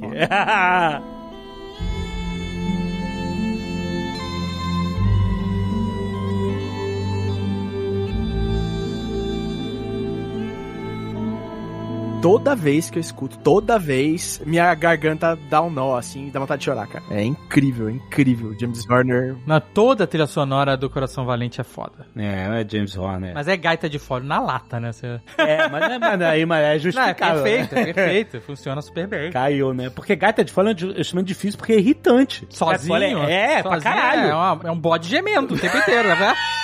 É bom ele- jovem, é bom ele tem jovem. que dar- ele come- quando ele aperta a bolsa de ar, começa o bode e começa a É gemer. um bucho de bode. É, Mas é que essa melodia surgiu, porque todo mundo, esse cara foi tão irritante, era tão excluído, que ele ficou tão triste que ele fez essa melodia maravilhosa. Não, e depois é, é, eu, eu lembro que eu via, eu fiquei viciado em escutar músicas e trilhas sonoras com gaita de folho, sabe? Tem alguns filmes depois que tiveram também, Uhum. seguiram essa linha, né? é, é, De, de fazer música assim, sabe? É, Mas- é muito maneiro. Eu lembro, inclusive, era bem próximo dessa época, é, eu tinha viajado para Nova York, nem lembro, não era tão próximo assim, na verdade. Mas eu lembro que eu viajei para Nova York e, e tem uma, uma, uma tradição muito grande de, dos bombeiros com gaita de folha, já viu? É. Tem um desfile, os caras É. tão- E aí eu tava na rua e, por coincidência, tava tendo uma parada, qualquer porra assim, dos bombeiros de Nova York. e o cara tava lá na frente tocando a gaita de folha. Achei foda demais, cara. É, Apesar de ser maneiro. extremamente irritante sozinho no show. Exatamente. Mas o Coração Valente, realmente, a trilha sonora é, é foda demais. E trilha recente, que eu vou roubar, já que o Will roubou, eu vou pegar essa licença de roubar. É a de Loki, cara.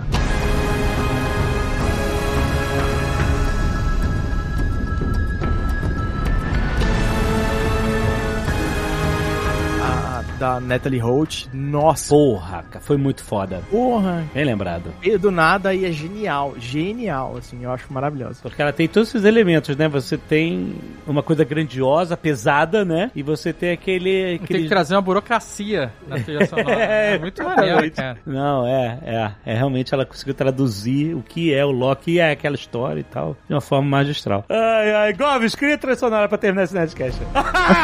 Caraca! Pelo menos você tem aí cinco dias.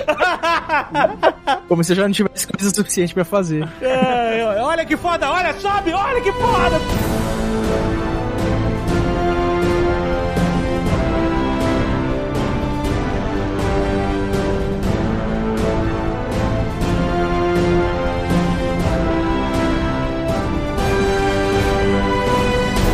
Puta que pariu, você é muito foda. Entra o violino agora.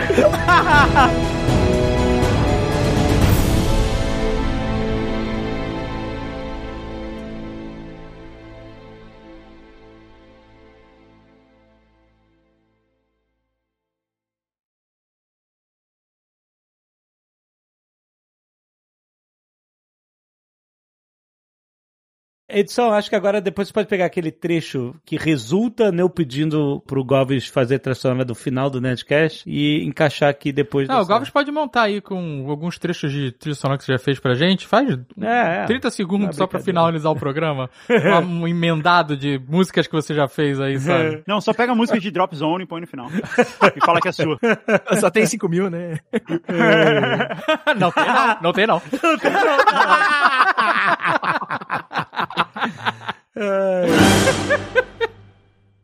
Este Nerdcast foi editado por Radiofobia, podcast e multimídia.